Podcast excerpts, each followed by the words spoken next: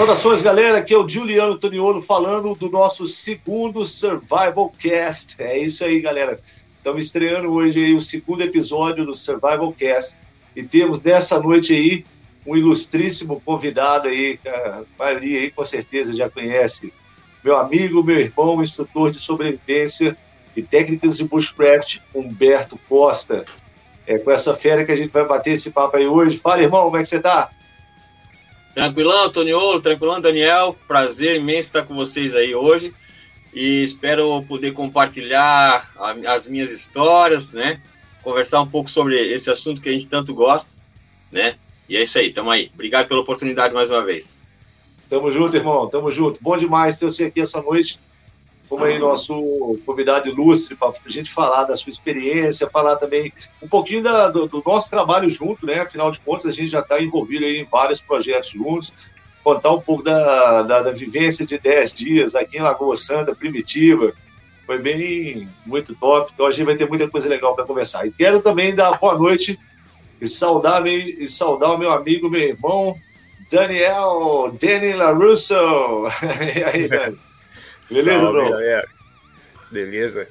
É uma honra participar aqui de novo com você, desse novo projeto aí seu, que vai ser o primeiro de muitos aí, muitos episódios aí do Survival Cast. Com certeza, com certeza.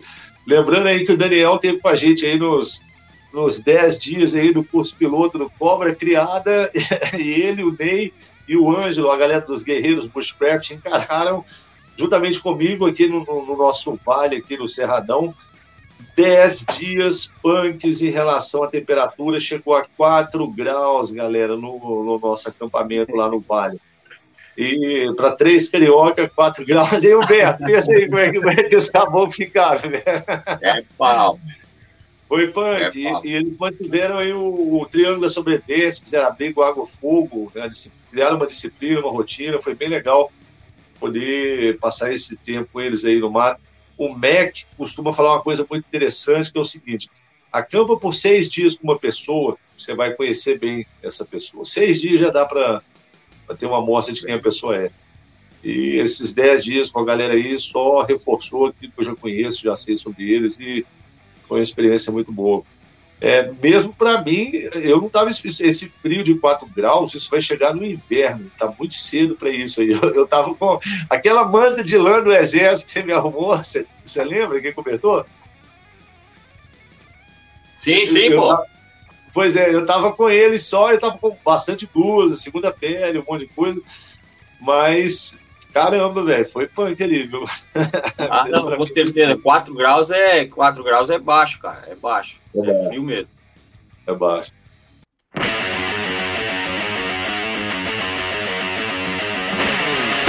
Foi legal, foi legal. Então, vamos dar. Vamos dar é, queria saudar também, é, dar início aí também, saudando a todo mundo que está chegando aí agora, o pessoal que já está ah, aí na sala já dando os, os, os, os ok's aí, já dando saudações da luz. Eu quero falar para vocês o seguinte: meu óculos de leitura quebrou a haste dele e não tem como eu usar aqui para poder ler. Então hoje vai ser meio barra, vai ser meio punk para eu conseguir ler aí uh, os comentários da galera. Então o Dani vai colocar na tela aí uh, ah, para o Humberto e eu poder ver e o Dani vai, vai, vai ler aí em voz alta, porque hoje eu tô mouse aqui sem óculos, galera. Foi mal. Assim que eu fui em BH, eu já escola o outro par para mim novo. Mas, enfim, é... sejam todos muito bem-vindos aí à nossa live, galera. Nós estamos, falando aqui essa noite com o Humberto Costa e a gente vai falar de todo esse universo da sobrevivência, do mato, da, do bushcraft, como que isso entrou na vida dele, e, enfim. Uh, também quero convidar todo mundo aí para já cliquem aí no botão de gostei, já dá um like aí, porque isso é importante para a gente, dá, uma, dá um up, dá uma força aqui no trabalho. Não se esqueçam disso, por favor. Lembrando também que a gente tem um clube de membros aí do canal, Juliano Antoniolo. Quem quiser dar uma força lá, tem umas, umas uns conteúdos é, exclusivos lá para os assinantes né, do clube de membro. Então, isso ajuda bastante também o trabalho nosso. Não só o meu, mas de todo, todo mundo da área, do Humberto também, né? Que inclusive tem um clube de membros do seu canal também, né, Humberto? Também, também, ajuda muito, ajuda muito. Sim, exatamente. Então, quem já tem, se por acaso tem alguém que está marcando bobeira e não está inscrito no canal dele, corre lá, já inscreve agora, assina também o sininho das notificações e, e se inscreva no clube de membros lá também, porque isso, além de ajudar bastante o nosso trabalho, os canais, é, vocês acabam tendo certos é, privilégios, vamos colocar dessa forma, é. benefícios, isso mesmo, que torna mais interessante aí também uh, essa interação com, com o produtor de conteúdo que vocês gostam. Então não se esqueçam disso. Uh, hoje em dia o YouTube, o YouTube tá, tá todo soltinho, né? Até colocou aquele canal lá de aquele botãozinho de valeu lá também, que o pessoal pode contribuir pelo vídeo. Então, tudo isso são formas de, de, de, ajudar a quem produz conteúdo, porque não é fácil, toma tempo, toma muita dedicação e isso é um retorno que vocês podem dar que ajuda bastante no que a gente faz.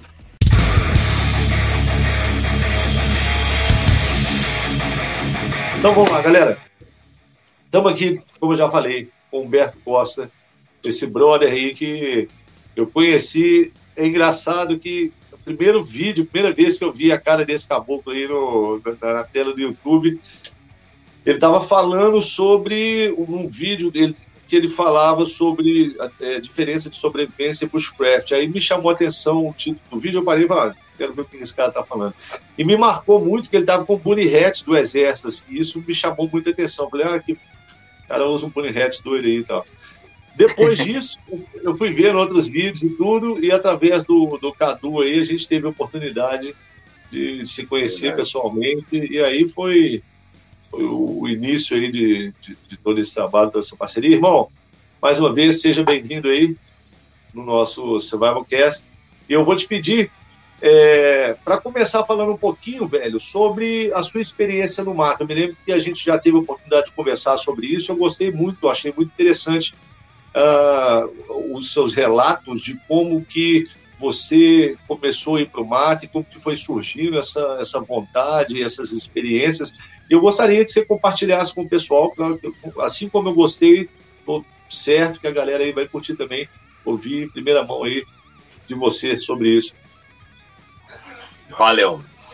Bom, é, primeiramente agradecer o pessoal que também que está presente aí, né? Já vi aqui, eu também não tô, vou conseguir ver aqui os recados aqui, as mensagens, né?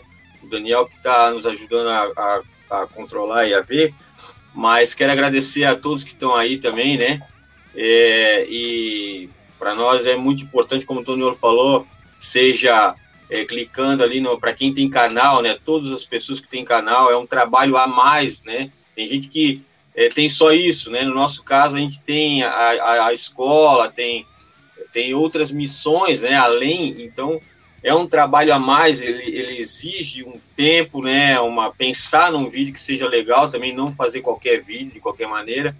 Então sempre nos ajuda, seja ali é, curtindo, né? Compartilhando, enfim. É, só estou dando uma reforçada aí no que o Toniolo falou. Mas vamos lá. É, como que eu comecei, né? Nessa, nessa vida, assim, né? De gostar do mar e tal. Meu pai era militar, né? Pai era militar. E eu sempre recebia lá em casa, é, a gente recebia um papel, um caderninho pra, de, de, escola militar, né? Aquele negócio do, enfim, militar. E eu, pô, me encantava com aquilo, né? Eu sempre gostei desde pequeno é, do militar em si, né? Hoje, obviamente, é, é bem diferente. Eu já, né? Os meus cursos, quem, quem, as vivências, quem vai sabe que não tem nada a ver com militar, nada. Mas enfim, começou assim, ó, pelo menos a é, como que, no meu caso como que começou. Então isso me é, eu gostava disso aí e tal, e eu sempre via aquele negócio que tinha a ver com mato, mato, né? Tipo floresta, enfim. É, mas foi aos 14 anos mesmo, né? Que eu peguei e comecei a sair de casa para ir acampar. Né? Eu tinha é, mais dois amigos que geralmente iam comigo e eu pegava a bicicleta, na época tu sabe como é que era, né? Andar, é, não, não, tinha carro, muito carro, Uber, não tinha nada disso aí. Então, é, a gente tinha que, eu andava de bicicleta muito, então eu acho que eram uns 30 quilômetros até eu chegar onde eu queria, né? Porque era mais perto dos meus amigos, não era mais perto de mim. é, mas era mais perto deles, então eu queria meio que, pô, já que para que eles fossem comigo, então eu ia até lá. Então eu saía de madrugada, eu lembro que eu saía de madrugada de casa com bicicleta, pegava a tinta da minha mãe, que a minha mãe pintava camisa, camiseta, pintava vidro e tal. E eu pegava aquela tinta e botava aqui assim, ó, fum, e ó, uhum. galeto. Chegava ali nos 3 quilômetros de bicicleta, aquilo aqui já tava no couro, carne viva, porque aqui não é para isso, né? é tipo tinta óleo, será? Como é que era? E aquilo ia me queimando tudo, cara. Ia queimando e vambora. Eu chegava lá às 5, 6 horas da matina, batia na casa dos outros caboclos lá, vamos, vamos pro vambora tal. Pegava as coisinhas, ó. Então ali, é, inclusive naquele local, né, que a gente passou, tu, eu, naquela vez que teve por aqui, a gente passou ali, naquele rio ali foi onde eu comecei, né? Então eu ia de, começou assim, eu ia de bicicleta, né? E daí eu comecei com dois amigos, daqui a pouco um amigo já não queria ir mais, né? Porque a gente pescava, não sei como, assim, tipo, que eu, eu lembro que a gente comia peixe, né? Não lembro como que a gente capturava assim direito, né? É, sinceramente, eu não. Eu fico pensando hoje, meu Deus, eu me lembro que a gente pescava um monte de peixe e, e, e eu levava um lençol da mãe, né? A mãe, eu contei para a mãe, inclusive faz uns três anos atrás que eu contei isso para a mãe, e, e a, a, mãe nem sabia. Eu pegava um lençol e levava para fazer um tapiri, né? Fazia tapiri. E dormia no chão, cara. Coisa que hoje talvez eu não faria mais. Tem muita coisa que eu fazia que, pô, hoje eu fico pensando, meu Deus, cara, como é que nunca, né? Então, mas é que nem igual, é igual bêbado, né? Para ser atropelado, né? Então, é, eu pensei, eu, eu levava desse lençol, e lá eu colocava o lençol, fazia um tapiri, colocava a palha por cima, e ali eu ficava dois, três dias, pescava, e enfim, fiquei ali. E aquilo ali, em vez de me deixar é, pernilongo, mosquito, frio, me deixar tipo, pô, não quero mais, pelo contrário, aquilo me, me dava mais força para ir cada vez mais. Então, aí eu comecei com eu e mais dois amigos, daqui a pouco foi eu e mais um amigo, que um já desistiu. Aí quando eu vi, eu estava indo sozinho. Mas aí eu não parei mais, né? Então, na verdade, o início foi assim, né? Até eu depois ir pro exército, que daí a, aumentou, né? E eu, eu, por sorte, eu peguei, eu pegava serviço na área de instrução do batalhão, que é bem no meio da Mata Atlântica mesmo, não era no batalhão. Eu tirava alguns serviços no batalhão, mas a maioria era, era dois grupos que só tiravam serviço no mato. Então aí, aí para frente, aí é só até onde eu tô hoje, né? Então, mas é, iniciou assim. Então, aos meus 14 anos mesmo que eu comecei sozinho pro mato, né? De bicicleta, andava não sei quantos quilômetros, me pintava com tinta de, de, de camiseta ali da mãe pegava um, um lençolzão para fazer um tapiri, e isso ali era a minha maior alegria, né, cara, da gente poder se reunir, se encontrar, e mesmo o pessoal não podendo ir, aí eu fui arranjando outros lugares, né, mais perto da minha casa, para mim poder ir. Mas começou assim, na verdade, é a minha, a minha, o início, né, o início de, de ir pro mato. E vem cá, e você lembra mais ou menos que tipo de equipamento você tinha em relação a, você tinha lanterna, faca, facão, você já, em termos de noção de lâmina, você já começou a desenvolver algum uso com essas ferramentas nessa época? Olha só, Toniolo, eu lembro que eu levava um facão, né? Um facão 14 polegadas, levava um facão 14 polegadas, polegadas, levava um casaco, né? E eu lembro que eu levava alguns pães que eu fazia, né? Já preparava o pão antes de ir e tal. Também para não morrer de fome. Levava isqueiro. E não lembro de levar lanterna. Não lembro de levar lanterna. Lembro só da escuridão mesmo, que a gente não tinha não tinha lanterna na época. Então eu para eu não tinha, né? Então uhum. eu me lembro que eu levava o facão, isqueiro e levava o lençol e levava um casaco e comida. Era isso que eu levava. Aí água a gente, a água a gente tomava lá do rio mesmo. Bebia do rio mesmo. E para é. assar, vocês assavam, no caso, já assim, direto da brasa ou perto ali da brasa. Não usava, não usava nada para cozinhar de metal, assim, não? Nada, nada. Era só assado no, no espetinho mesmo, né? Era uhum. tudo lambarizinho, né? Pequeno, cará. Então a gente só espetava mesmo e, e comia, né? Eu lembro que a gente limpava, né? A gente limpava um pouco assim, né? A, tirava ali as, as tripinhas ali do, do peixe e daí a gente fazia direto. Só que não tinha tempero, não tinha nada, né? A piazada já era meia fora assim mesmo já. Já era cobra criada mesmo desde pequena ali. Massa. Cordinha você usava para fazer abrigo, você lembra se ou era tudo encostado? Então, eu, eu fazia com cipó mesmo na época. Eu aprendi com o Piazinho que ia comigo, que era um filho de mateiro também. Aí eu comecei a aprender com ele a tirar cipó, né, para amarrar. Então, o tapiri, na verdade, eu fazia. Tinha duas árvores e eu pegava um graveto e amarrava esse graveto nas duas árvores com cipó. Né? Então, não, não, levava corda, levava. Daí a gente usava o cipó na época. Legal. Eu estou perguntando isso especificamente, essas perguntas, porque é, isso tem a ver com aqueles cinco Cs do Dave Canterbury, que é Sim. cobertura, container, corda, combustão e corte, né? Os cinco Cs. E instintivamente, pela, pela, pela experiência que você foi desenvolvendo, você já tinha para cobertura, você tinha a, o, o, lençol e o casaco, né? Que seria a cobertura do corpo.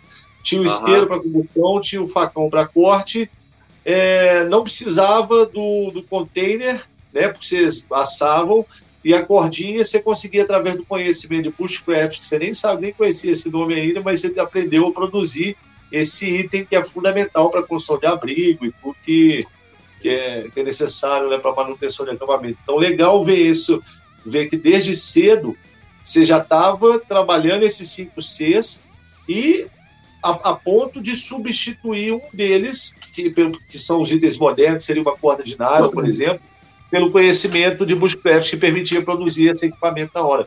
Muito legal, irmão. De parabéns. Mas. É, o interessante, hoje, Gil, que até tendo essa experiência aí do, do Beto, eu lembro da minha, da minha época também, que eu ia para mata aqui, que é chamada aqui de mata do governo ali na Chatuba, eu e meu primo, a gente ia caçar passarinho, a gente passava o dia inteiro na mata. E a gente ia com chinelo, bermuda e camiseta, com a mata fechada. Aí a gente fica vendo, vendo, as experiências do pessoal, a gente pensa, pô, a gente, quando a gente cresceu, a gente ficou fresco pra caramba, né? Agora ninguém entra mais com, com chinelo, bermuda e camiseta no mato, né? Tem que ter todo equipado. É, exatamente.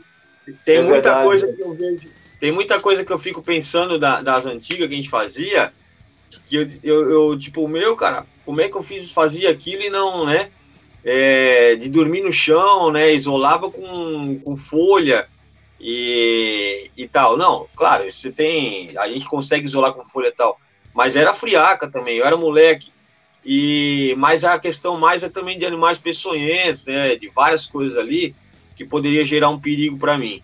Mas, e a gente não pensava várias coisas. Esse dia eu passei por um, um, prédio aqui da cidade em que eu descia a rapel, acho que era 11, 11 andares. Eu nunca vi a ancoragem do cara. E eu acho que, se eu não me engano, era aquelas cordas de, de agropecuária mesmo. Então, tipo assim, meu, como é que eu tô vivo hoje? Então, às vezes a gente fica pensando, meu, como é que a gente fazia isso, né? De andar descalço, de chinelo no mato, né? Hoje já é. o cara já pensa duas vezes. É, eu acho que acontece pensando nisso aí que vocês estão propondo, que o Daniel falou que você falou, eu acho que tem. A gente está tá desculpado, vamos dizer assim, num certo aspecto, porque naquela época não tinha toda essa informação que as pessoas têm hoje disponível no YouTube, na internet de uma maneira geral, né? Muito mais fácil você ter acesso a uma informação de como começar aí. A galera ia, a gente ia de chinelo, tênis baixo, ou calça jeans, é. ou bermuda, que fosse, porque era isso que a gente usava no dia a dia, era isso que tinha, e não tinha esse conceito de ah, vamos nos preparar, até porque não havia nem opção, né, galera? A gente tem que lembrar é. que uh, mesmo os uniformes do Exército até a década de 90 era de 100% de algodão, era como se fosse um jeans, era um brim né, grosso de algodão, verde oliva, não era azul, era verde oliva, é, mas era roupa de algodão. Você não tinha você não tinha lá grandes. Mochila era tudo de lona, de, de caminhão. É.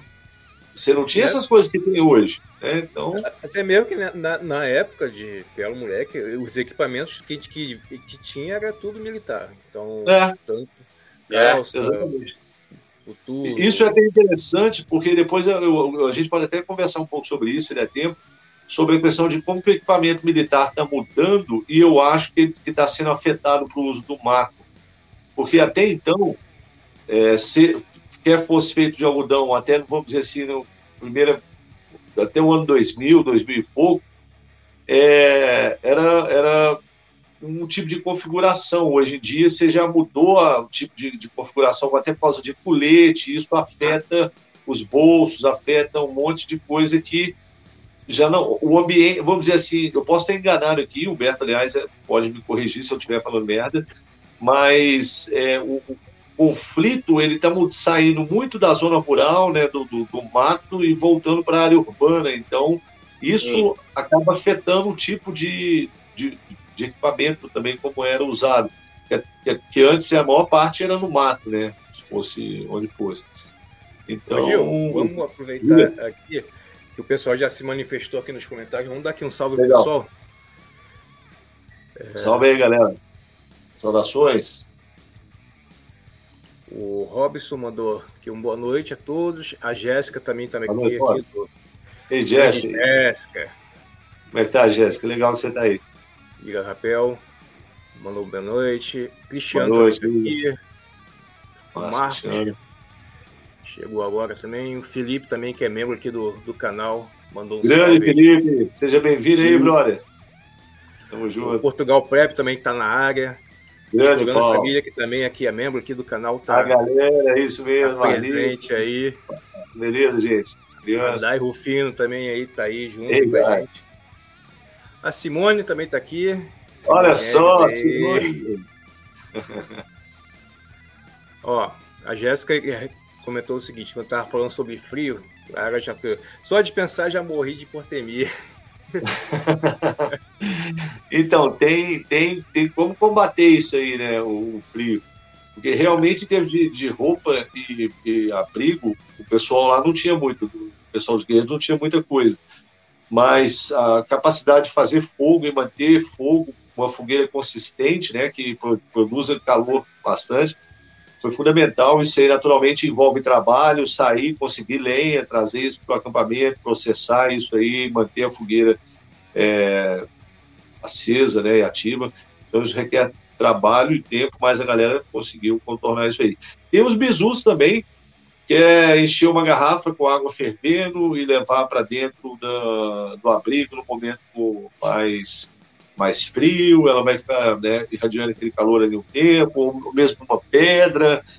Uh, dependendo da maneira como se constrói o abrigo, é possível também otimizar esse calor lá dentro, mas é contornável. E nada que um bom café também, às vezes no caso de um acampamento, não de treinamento, né, mas no caso de um acampamento, nada que um bom café e um bom cobertor também não ajuda, não ajuda a resolver. O, Alexandre Chan aí mandou um boa noite aos mestres. Tamo junto. É, o Índio Branco também está aqui. É o Índio Branco. É, Pílula Preta Produções está aqui com a gente, mandou boa noite. É o William. É, mandar aqui um salve para o EDC Caissara, que mandou um superchat aí pra gente aí de 20 reais. Oh, valeu, EDC, obrigadão, irmão. Valeu mesmo, tamo junto. Muito obrigado pela força. O João Camargo também tá aqui, ó. Ele fez aqui. Ah, Mr. John. Falando aí, da, falando aí do, do, Humberto aí. 30 km do Brasil de bicicleta não é nada. Tá zoando aí, Humberto. é isso aí, pô. Isso aí. E pior é que na época eu nem dava bola para 30 km, nem eu queria mais ir pro mato. Não... Então, é isso mesmo, não é nada. É nada. o, o Giliard aí mandou um superchat aí pra gente também. Valeu, Giliard. Giliard Valeu, meu amigo. Muito obrigado pela força. Valeu mesmo. Tamo junto. É, tem uma pergunta aqui. Só. Aqui, o do Portugal Prep perguntou o seguinte: Questão: nessa altura teve algum susto que se lembre? Acho que você estava perguntando para o Humberto, a parte aí do, da sua experiência de tive, tive, tive. Nessa época ali, mesmo dos 14 anos, na verdade é, é tranquilo o susto, mas eu tive o susto. Eu estava deitado, né, na, na, no tapiri e de repente, e foi bem uma época que eu fui dessas que eu fui sozinho, né? Aí eu ouvi aquele barulho passando no mato, assim, Alguém andando no mato, próximo da minha, do meu tapiri, cara. Aí, pô, quem, quem acampa sabe, né? De noite. E eu, como criança, né, ainda, aí eu, pô, já tava meio acordado aqui pensando, vixe, quem que tá aí, cara? Quem que tá aí? O que que eu vou fazer, né? Deve ser alguém olhando o meu abrigo, né? Dá aquela impressão que tá alguém ali andando e rondando e olhando teu abrigo, né? Daqui a pouco o cara vai botar a cabeça aqui, né? Aí eu, ah, e agora? Fiquei naquela ali, o barulho aí parou. Aí deu uns 20 segundos, começou de novo assim e pff, isso já era meio que já amanhecendo já, sabe? Então por isso que eu pensei que era alguma pessoa, né? Era naquela no crepúsculo, né? Da passagem da noite pro dia. Já bem de manhã, eram umas 5 e meia por aí. E daí eu disse, meu Deus do céu, o que que é? Aí eu vi que foi indo para lá, assim, pra esquerda, né? Pra minha esquerda. Aí foi onde eu botei a cabeça para fora, assim, era uma, era uma capivara e um filhote de capivara, tava indo tomar água. Caraca, meu irmão. tu é doido. Aquilo ali foi foda. Porque, aí, aí... o, cara, o, cara, fica naquela de ser alguém, né? Uma pessoa e tal. Né? Mas essa foi a única na época lá. O é. John Peg comentou o seguinte, ó. Acho que muitos de nós já praticavam bushcraft antes mesmo de conhecer esse nome. Com certeza. Com certeza. Com certeza, isso é um fato. O Gil, dá, dá as boas-vindas aí, o novo membro aqui da, do canal, o Giliard aí, assinou aí o clube de membros aí. Ô, Giliard, muito obrigado, meu amigo. Seja bem-vindo aí ao nosso clube de membros aí. Tenho certeza que vai gostar aí do que a gente está tá trabalhando e oferecendo lá. Mais uma vez, obrigadão pela força. Bem-vindo aí ao nosso clube de membros. Topzera. É Pessoal, vai mandando aí os comentários aí com o decorrer da live, vou respondendo. Ok?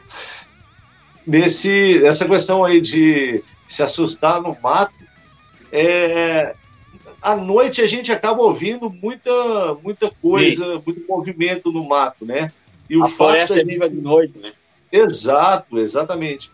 E o fato da gente não enxergar é, faz com que a imaginação muitas vezes acabe é, voando aí, correndo solta, e se acaba criando uma fantasia muito distante do que está acontecendo. Existem bichos, né, que animais que se movimentam aí noturnamente, né, o hábito deles é noturno mesmo, e folhas que caem, vento que sopra e balançam, as coisas. Nesses dez dias aí mesmo, a gente teve umas experiências, tanto no meu acampamento, quanto no acampamento dos alunos, de ouvir barulho de bicho lá perto, depois vai ver um cavalo, ou coelhos também, tinha muito coelho lá pela noite ali pela região. Então, isso tudo é normal. É, não que não possa acontecer casos realmente esquisitos mesmo, é. mas é, isso é tipo um em um milhão, né? Então é, um dia a gente pode até falar sobre isso. Assim. Mas a maioria Verdade. das vezes, eu acho que é importante a pessoa manter a cabeça no lugar e não ficar viajando demais. Ah, você vai ser um espírito, não, é bicho. E foca no que você tem que fazer, vai descansar, foca em outra coisa. Isso aí. É. O, na verdade, esse negócio é porque assim, é, quando você vai a, começa a ir acampando, vai indo pro mato, você chega uma hora que tu entende que são os animais que ah, na verdade, a parte noturna é onde a floresta vive, né? A floresta é viva no, de noite, né? Porque daí os animais saem para caçar, aquele negócio todo, dá uma andança durante o, a noite. Mas para quem nunca foi acampar, né? E no meu caso ali também, que era criança, adolescente ainda, eu tava meio que conhecendo aí na área é, o mato, né? Então, é, a gente não, né? Aí, como tu falou, a cabeça fica tipo, meu Deus, o que que é? Que nem eu, eu tava ali, não sabia se era um ser humano ali do lado do tapiri ali, tipo, vou ver o que é que tá aqui dentro, né? Tipo, meu Deus, quem tá aqui esse horário, cara? É, então, é, daí depois que eu fui ver que era uma capivara, mas assim, é, até eu, né? Agora, hoje, eu digo o seguinte, cara, é, quanto a acampar sozinho, né? Eu sempre indico que tente acampar com mais pessoas, né? Porque hoje tem muito caçador, cara, tem muito palmiteiro, tem muito, né? As florestas não são mais as, tipo, é, tem muito mais gente fazendo isso, então é, se torna perigoso, querendo ou não, né?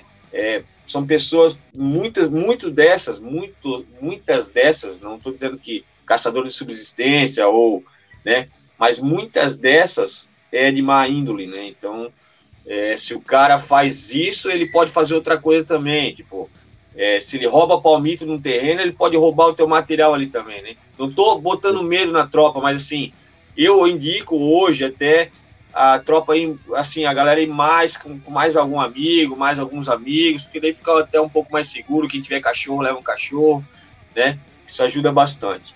Eu, quando era pequeno, né, eu tive essa. Inclusive, teve até um negócio engraçado aqui, é, que também foi nesse, nessa época, mas é, esse foi engraçado. É que eu tava assim, eu ouvi um barulho também, tava ali no, no Tapiri, aí eu saí assim, já era de manhã, né? Eu disse, pô, que, que barulho é esse, né, cara? Fui olhar assim, vi um. Deve ser um animal e tal, eu dei uma olhada assim. De repente eu olhei, tinha um, alguma coisa baixada assim, era um cara, bicho. E o cara tava, o cara tava ali concentrado no número 2 ali. Ah. eu só deu, só dei um. O cara saiu no pinote, cara. Então o cara chegou perto do meu acampamento, né? Então, assim, eu tô brincando, mas assim, é, é eu, eu, eu indico, né, meu, a, o pessoal vai acampar, vai fazer alguma, algum treino e tal, leva mais gente, leva um amigo que gosta também, né? Porque daí sempre é uma segurança a mais aí pra, pra, pra galera. E obviamente, né, em ambiente que é, que é controlado, digamos assim, um terreno de algum amigo, né? Alguém que você conhece, né? Tudo certinho, para não ter alguns problemas aí. E até Perfeito. mesmo, Beto, né, a parte de segurança de ter uma outra pessoa, mas também a parte de que acidentes acontecem, né? Porque se você estiver sozinho. Pô, é, isso mesmo. Se você estiver sozinho ali, uma coisa, tu cair, torcer o pé ou se ferir ali gravemente com, com a lâmina, que pode acontecer. Ou o cara desmaiar nunca... sem querer, né? É. Tem que ter alguém ali para comunicar ou para sanar ali, né, cara? Então, é importante sim. É, não dá para ir sozinho, né? Não é indicado, digamos, ir sozinho. Isso. E de preferência que alguém no grupo tenha mais experiência, mais conhecimento, seja alguém mais velho, de repente, se, se for possível. Porque é, eu já saí com um grupo de amigos da adolescência, lá nos anos 80, assim, onde ninguém tinha juízo, era, era um grupo, quer dizer, se alguém se machucasse ali, os outros certamente conseguiriam ajuda, mas a gente fazia um monte de, de absurdos juntos lá também, por ser todo mundo novo e sem experiência. É, me lembro uma vez que a gente entrou na, na, na Gruta da Lapinha, na época, isso e o que? 87, eu acho. E era uma visita guiada, tinha o guia, mas era tudo muito tosco na época também. E a gente viu uma abertura lá na, na, na parede, lá dentro da gruta lá, e resolvemos enfiar todo mundo por aquele túnel, aquele buraco lá, que não tinha iluminação nem nada, e ficamos horas lá dentro, andando aquela porcaria daquela gruta, até sair do outro lado de uma colina, longe de onde a gente estava. Poderia ter dado um problema danado, e fizemos é. isso tudo juntos. Então, é bom ter alguém com juízo, né? Ainda mais quando for um grupo de jovens, assim, por perto, para evitar também esse tipo de, de, de, de acontecimento, se possível. Mas legal que você observou isso. Massa. É, assim, é que, é, é que assim, ó, é, antes, antes de tudo, a gente tem, é, a, tem, a gente tem prioridades, tem família, tem várias outras coisas que a gente precisa colocar em primeiro lugar, e a segurança é o principal fundamento de tudo que a gente fizer, né?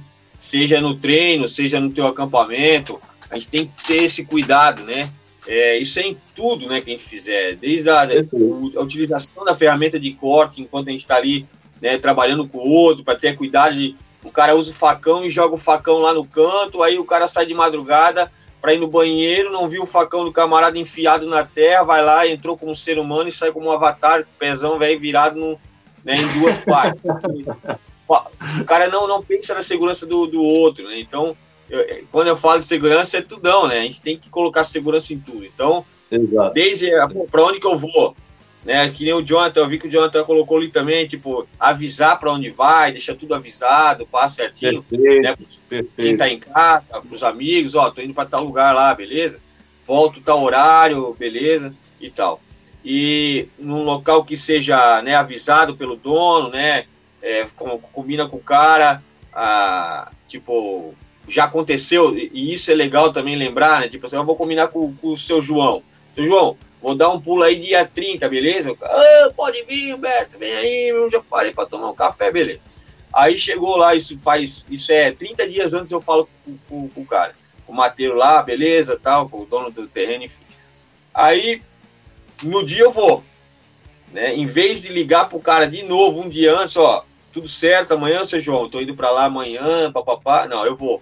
Aí, pô, já aconteceu aqui, se eu não me engano, foi em Dayal, não sei onde foi, num, outro evento aí que teve, relacionado a, até ao Airsoft e tal. O pessoal chegou lá, pô, tinha dois pitbulls soltos e o cara esqueceu de avisar o mateiro, né? O dono do terreno esqueceu de avisar. Quase que os caras vão pro Beleléu lá. Então, tipo, é, sempre avisar um pouco antes também para lembrar, né? Lembrar, ó, oh, seu João, tô indo amanhã, tudo certo, fechou, né? Então são várias coisas que a gente precisa pensar dentro do nosso meio, porque a gente está em terreno hostil, né? A gente está em terreno hostil. Então, é, para que a gente consiga ir às nossas atividades, a gente ter esse planejamento de ir e retornar tranquilo, né? Em paz, seguro. Né? A gente fez as nossas práticas, a gente fez nosso simulado, a gente fez o que teve que fazer ali e a gente retornou tranquilo para casa. Então, a segurança a gente tem que sempre ó, lembrar, não vacilar para a gente, é, no meio do caminho, ter que parar o nosso, a nossa atividade por causa de algum, né, alguma coisa que a gente deu uma falhada. Perfeito. Isso é o preparo prévio, né? Fazer esse, esse certificar de que as condições do terreno vão estar de acordo com a o que você precisa. Nesse caso que você falou, implica em ligar para o dono do terreno um pouco um dia antes, só para poder lembrar, para evitar que aconteça isso aí, né, dos pitbulls. E ele tomou outras medidas, né, como o Jonathan falou, aliás, valeu pelo, pelo lembrete aí, Jonathan. Deixar avisado, né, é um ponto que a gente sempre bate nisso aí. Essas medidas prévias aí podem ser a diferença entre a vida e a morte uh, de alguém que acaba, acaba entrando numa situação de sobrevivência dessa, né, porque não avisou. Tem o um exemplo aquele 127 horas, né, no livro e no filme, Aaron Halston, se não me engano, e foi mais ou menos isso, um cara com uma puta experiência, é, escalador, fazia parte da, da, da, equipe de resgate de altitudes do Arizona, escalou, já tinha escalado mais de 10 dos maiores picos nos Estados Unidos, saiu para fazer uma, um passeio bobo ali, numa, levou pouco equipamento, não avisou para ninguém, se viu numa situação, ele teve que fazer uma amputação do braço para poder sair, né? enfim. Estou é, falando isso porque ele, ele, passou por, causa de, por isso tudo simplesmente porque ele não teve o bom senso de avisar para as pessoas, para a mãe, para os amigos. E isso que o Jonathan levantou, que o Humberto falou aí, é um aspecto fundamental sobre ter responsabilidade. E eu, eu acredito que vocês vão concordar comigo depois que a gente tem filhos, muda muito a maneira como a gente encara a vida de uma maneira geral, né? Mas principalmente essa questão de ida para o mato. Isso aconteceu muito comigo. É, a ponto de, por exemplo, nas oficinas de abate de animal que a gente traz para simular a caça, tipo uma, um pássaro qualquer, nos meses que se seguiram ao nascimento da, da, da, minha filha, da minha última filha, eu, eu tinha uma dificuldade absurda de matar o bicho. É, eu, eu, hoje em dia, eu já paro para pensar mil vezes no risco que eu estou correndo se eu vou ah, ir para o mato sozinho, e acaba que eu ainda faço muito disso sozinho, porque não tenho, até porque não tenho muitas outras opções, né? Uhum. Mas você fica. para colocar no português bem é, explícito, você fica muito mais cagão, né? Com medo de dar uma merda, porque você sabe que tem pessoas que dependem, tem filhos, e isso acaba, de alguma forma, mudando o nosso comportamento, que se traduz por uma responsabilidade. Então, bem, bem observado esse toque aí, irmão. Bem legal. Viu, o, o Sinta Vivo, ele perguntou, perguntou aqui, fez uma pergunta aqui para vocês dois. Pessoal, o que vocês têm a falar sobre fazer fogueira na mata. Já aconteceu de algum ambientalista de condomínio aparecer e dizer que é proibido fazer fogo na mata pela lei tal e manda apagar? Quer começar a responder, Humberto? Começa aí. Posso responder. Bom, eu nunca tive nenhum problema de alguém é, chegar e pedir para mim apagar, porque geralmente os locais que eu ia podia, podia fazer, né? Eu tinha autorização para fazer a fogueira, então eu nunca tive esse problema. É, agora, uma coisa sobre fazer fogueira que eu gostaria de deixar aqui, inclusive, um parênteses, é, Toniolo, se tu me permite, é o seguinte: não é porque você vai para o mato que você tem que fazer fogueira, ponto. Você só vai fazer fogueira se você precisar dessa fogueira, né? Então, é, a ideia de, de ir para o mato fazer fogueira, claro, se o cara, né, a questão da contemplação, o cara tá no mato, quer parar um pouco, quer fazer uma fogueirinha para fazer um café, aí beleza, né, o cara tá ali e tal, tranquilo. Agora, vou fazer uma fogueira aqui, vamos lá pegar não sei o que lá e tal. Aí a fogueira fica ali, a lavonte, não tem ninguém ali, o cara vai para outro lugar porque tem que fazer uma fogueira. Ele viu no, no vídeo que o pessoal faz fogo, né?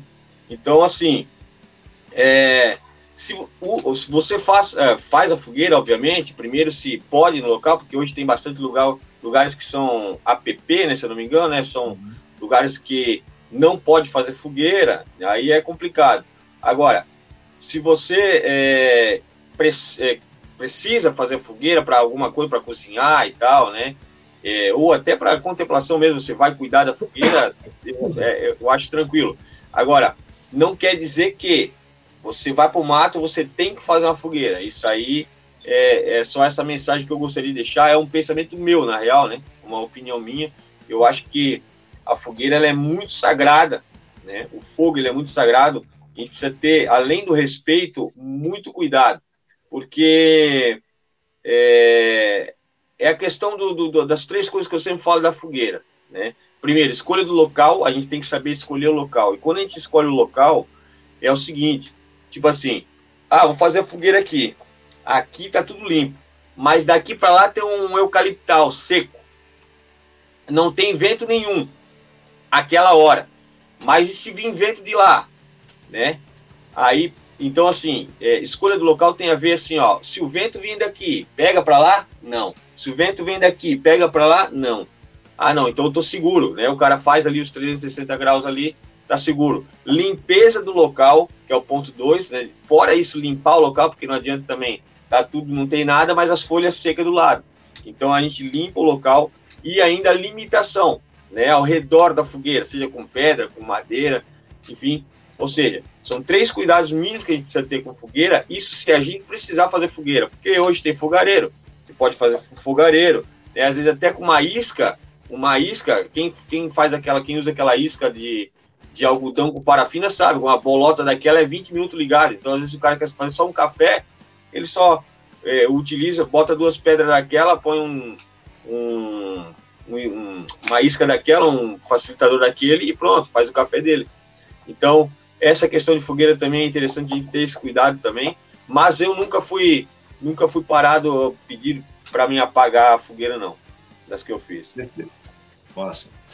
É, respondendo aí também, nunca tive esse tipo de problema por duas razões. Assim como o Humberto, os locais onde eu acampo, na maioria das vezes, são áreas particulares em que eu tenho permissão para fazer esse tipo de, de atividade, né, fogo. Também concordo plenamente com o Humberto quando ele diz que não é porque você tem os meios para fazer fogo que você, você deva produzir fogo. Da mesma forma que não é porque você tem um facão que você vai sair cortando árvore, derrubando, é, cortando planta para fazer abrigo aí semi-permanente para passar uma noite em área cortando planta que você nem conhece. É, enfim, é, esse tipo de responsabilidade, o, o, o, praticante do que a gente chama de bushcraft, a arte do mato, quem vai para o mato, por, por, qualquer que seja a razão, para fazer uma trilha, quem gosta de trilha, né? hoje em dia trilhas são, são até mais comuns né, do que a prática do bushcraft em si.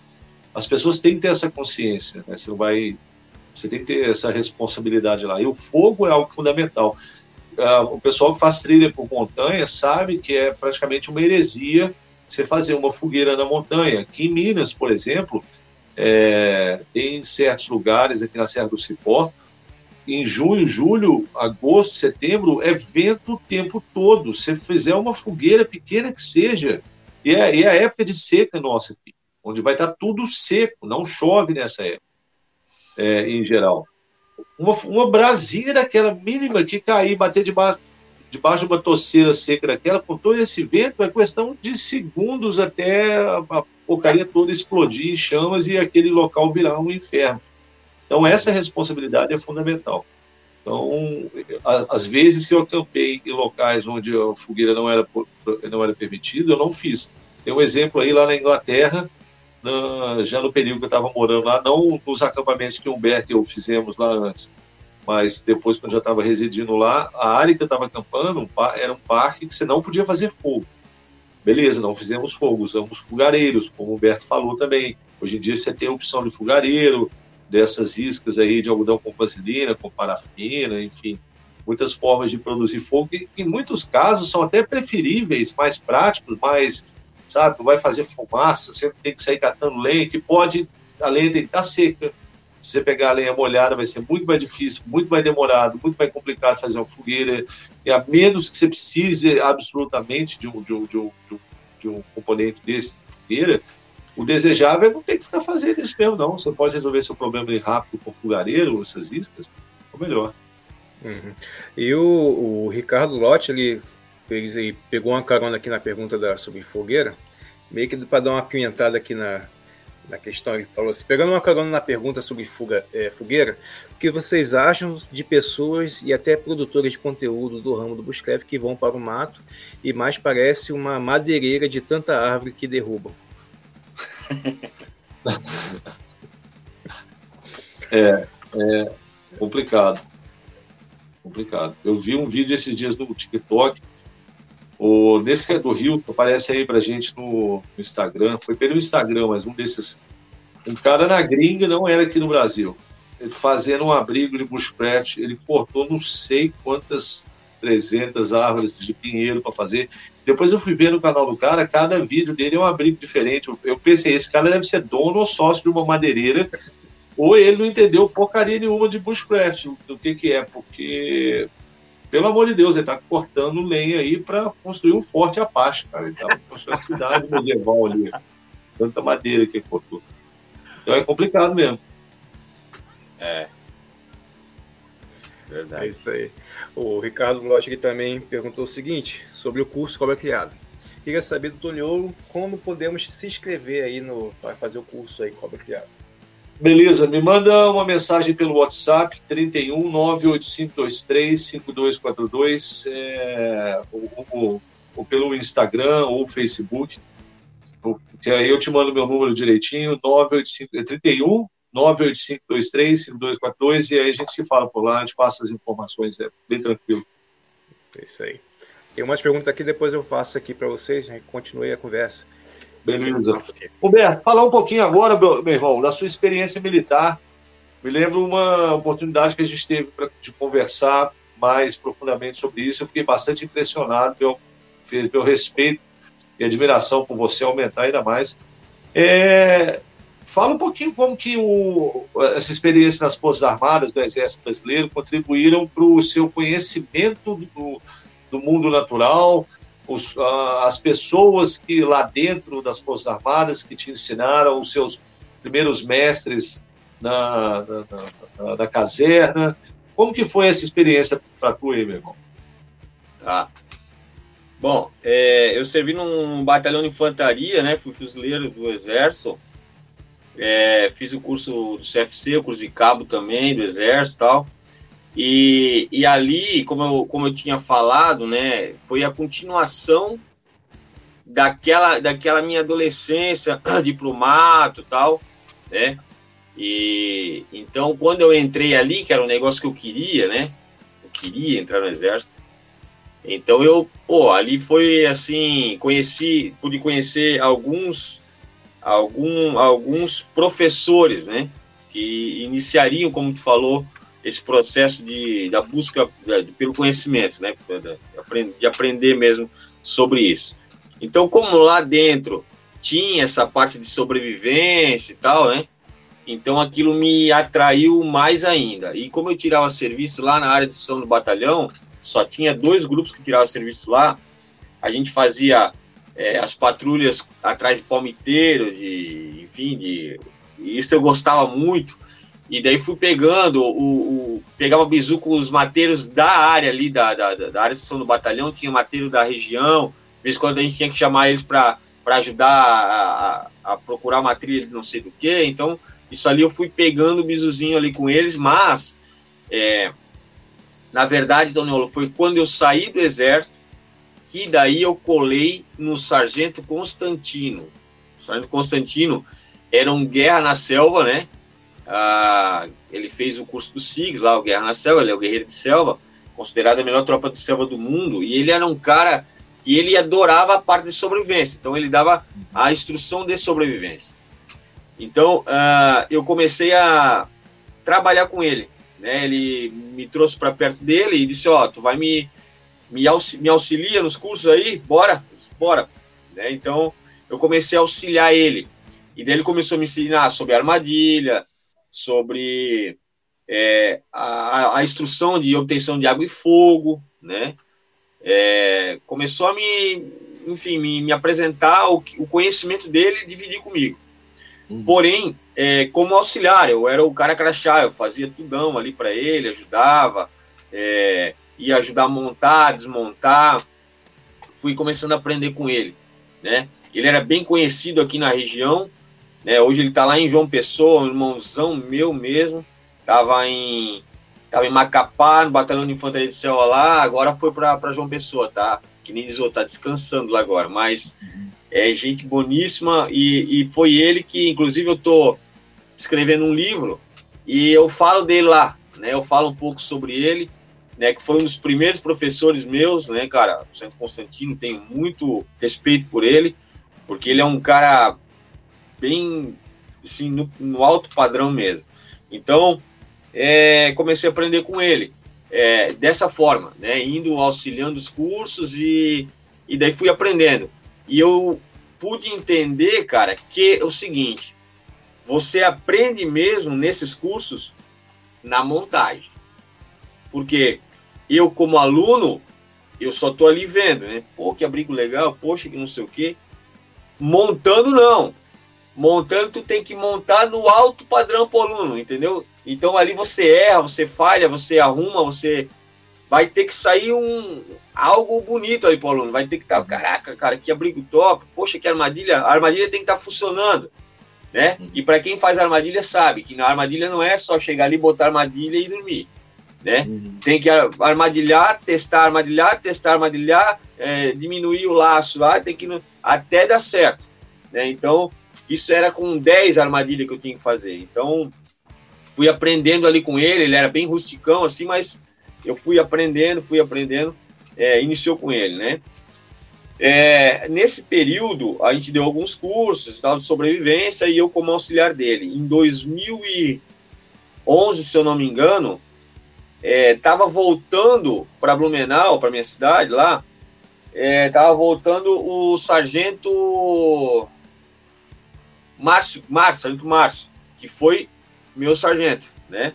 Na minha época. Só que ele também era um guerra na selva, né? Também era um guerreiro de selva, porém ele tinha ido para Goiânia fazer o curso de comandos, que é o pior curso do exército, né? Curso de três meses. E depois do comandos, ele ainda fez o Forças Especiais. Ele é um Forças Especiais, hoje está como tenente, né? Irmãozão também. Esses dias, inclusive, eu tive até lá no BAC, né? O primeiro batalhão de ações e comandos. Conheci o batalhão lá, né? tive a oportunidade de pisar naquele solo lá e, e ele tá lá, tá vivão, logo ele tá como tá indo para capitão agora, né? Então tá vibrando lá. Então esse foi o meu segundo professor, digamos assim, porque o Sargento Constantino foi embora para Marabá, para Macapá, perdão, e ele estava vindo para cá, uhum. né? Lá de, de Goiânia. Ele estava vindo para cá.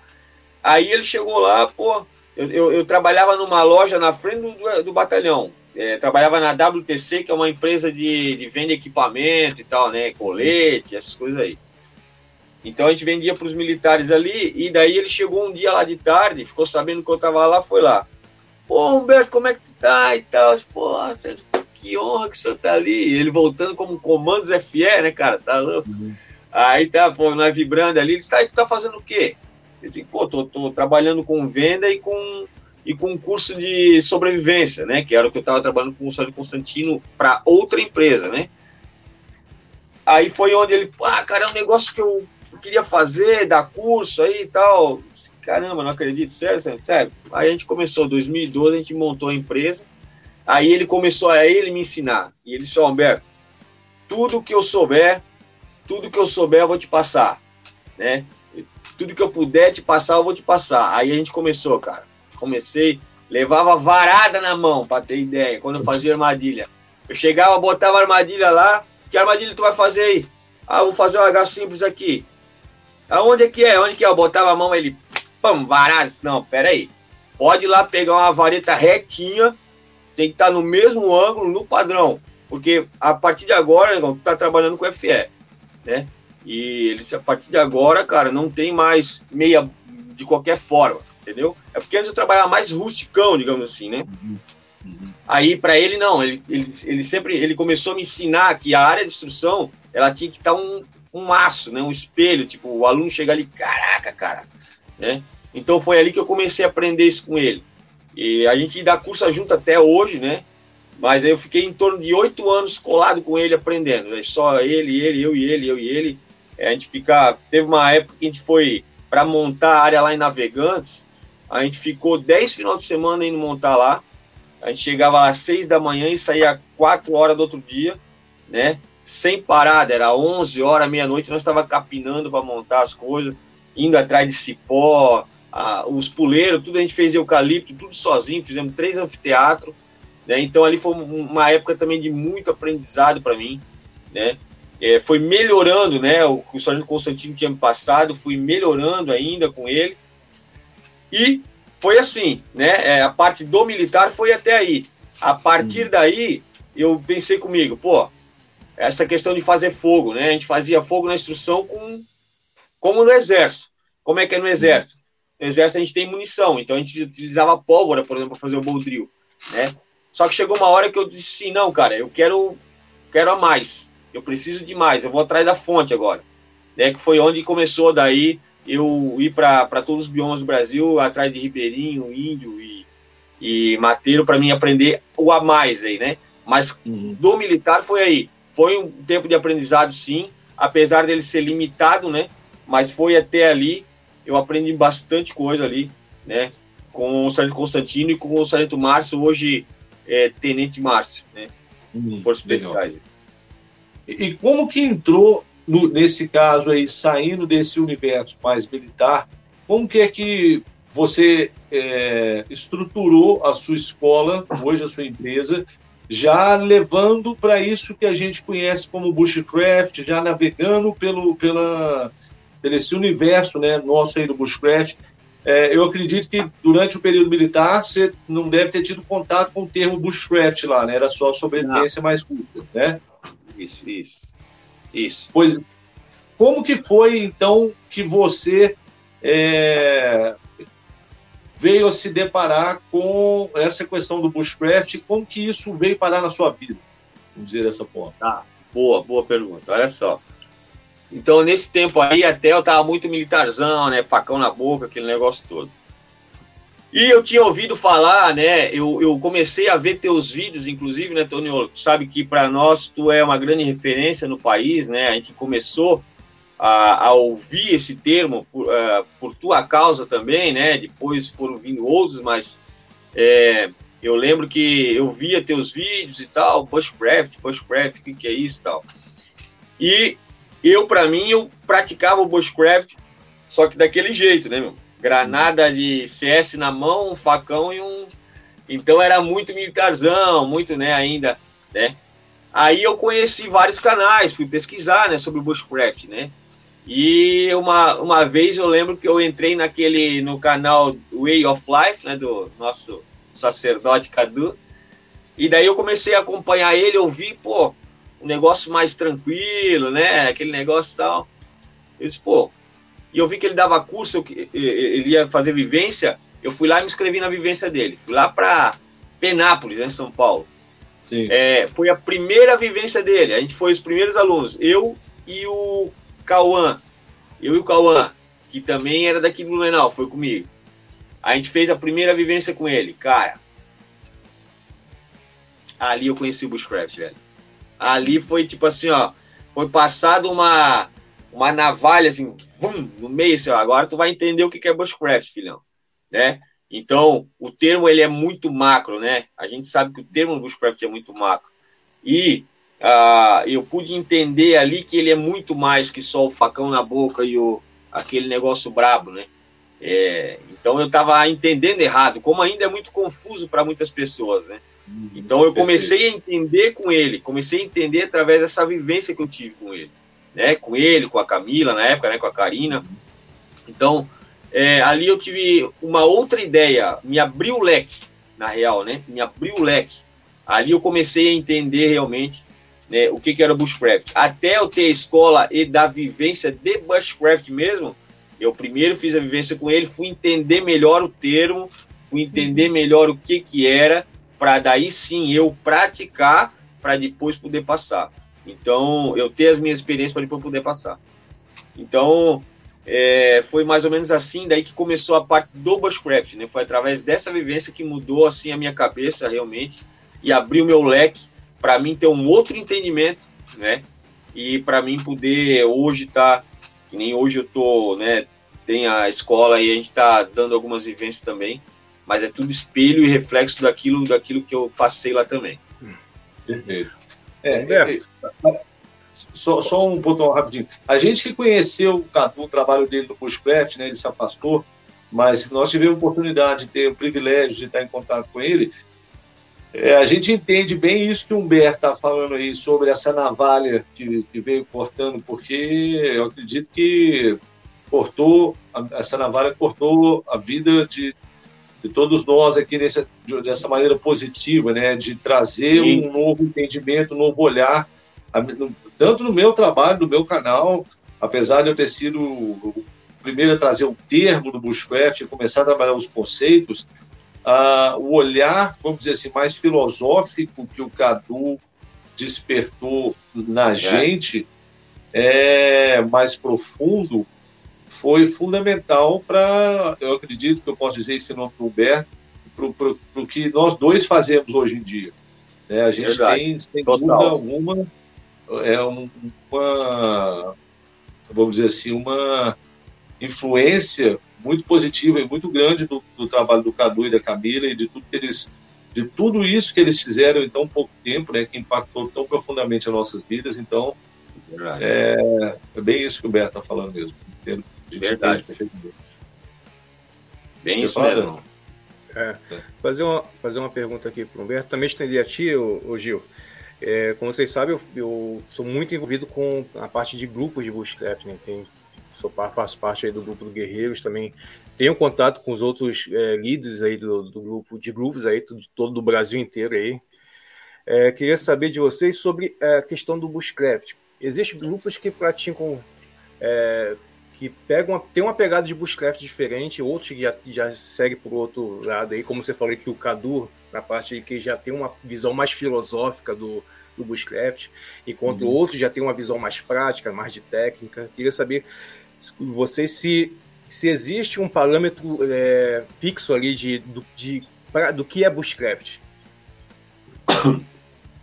Humberto, você começar? Cara, eu, eu, sou, eu sou muito daquele que eu penso o seguinte, ó, a gente tem que respeitar a cada, a cada um. Como o Bushcraft ele é, ele é muito macro, né?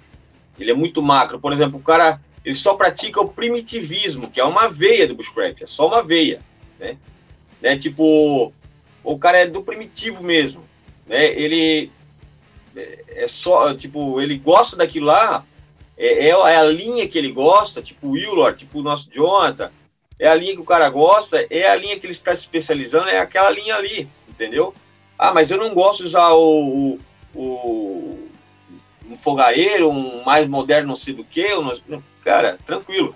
É, eu acho que, é, como o Rei Mirs falava, né? É, o Bushcraft é a mistura do velho com o novo. E a, nesse, nessa linha, ela é muito ampla. Né? Ela é muito ampla. Não, não, eu, não, eu não acho que não tem regra. Tipo assim, ó, por exemplo, vamos chegar, como, como você já deve ter ouvido, ouvido essa brincadeira, né? Do cara chegar assim, pô, como é que tu fez o fogo aí? Ah, eu fiz fogo com isqueiro. Ah, não, então não é bushcraft. Uhum. Então, tem muito dessa brincadeira, pode ser brincadeira, mas tem gente que ainda leva a sério, né? Uhum. Então, tipo, não existe essa regra, não existe um manual, né? Ó, você tem que se. Você é associado ao Bushcrafter Association, ah, tá aqui um manual, né? Você tem que fazer fogo com tal, você tem que não sei o que, você tem que. Aí o cara, pô, eu não.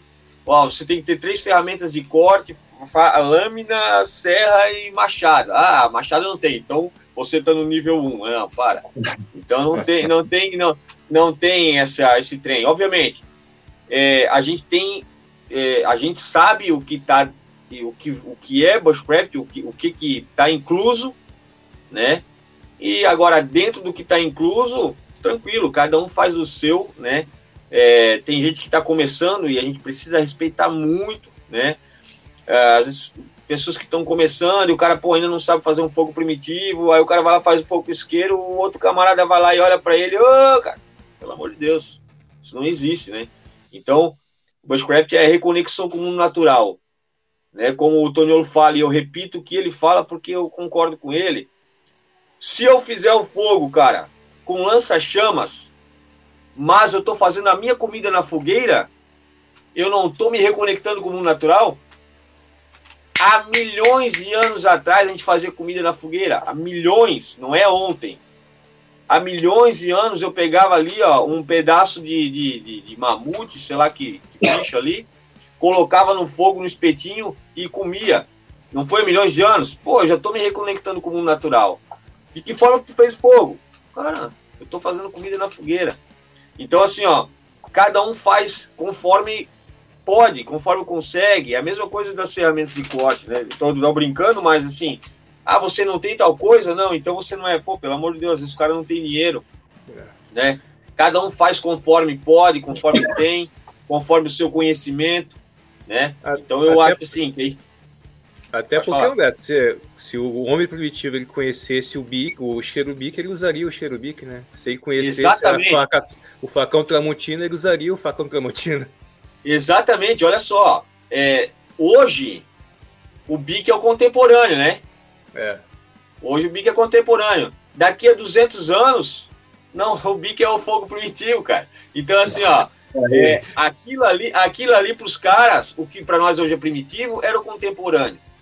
Né? Então, tem muito disso, cara. A gente tem que respeitar cada um, né? Respeitar é, pô, o cara não é obrigado a saber tudo, o cara não é obrigado a ter tudo, né? O cara não é obrigado a fazer tudo. O cara faz o que ele quer, porque o, o bushcraft para nós é, um, é aquele momento que a gente, pô, a gente quer se reconectar com o natural de forma, pô, tranquila, não quer, né? Se desesperar, se estressar, não. É tranquilo, pô, não precisa, calma, não precisa de nada. Então, assim, é aquele negócio, cara. Tem cara que vai só pra beira do rio com uma cafeteira né? Para tomar um cafezinho e ficar contemplando, que é muita. que a, a galera às vezes esquece que o Bushcraft também é contemplação, não é só técnica, não é só prática. O Bushcraft não é uma fábrica de, de prática, não. A gente. O que, que é a prática? Então por que, que a gente pratica? Porque através dessas práticas a gente se reconecta com o mundo natural.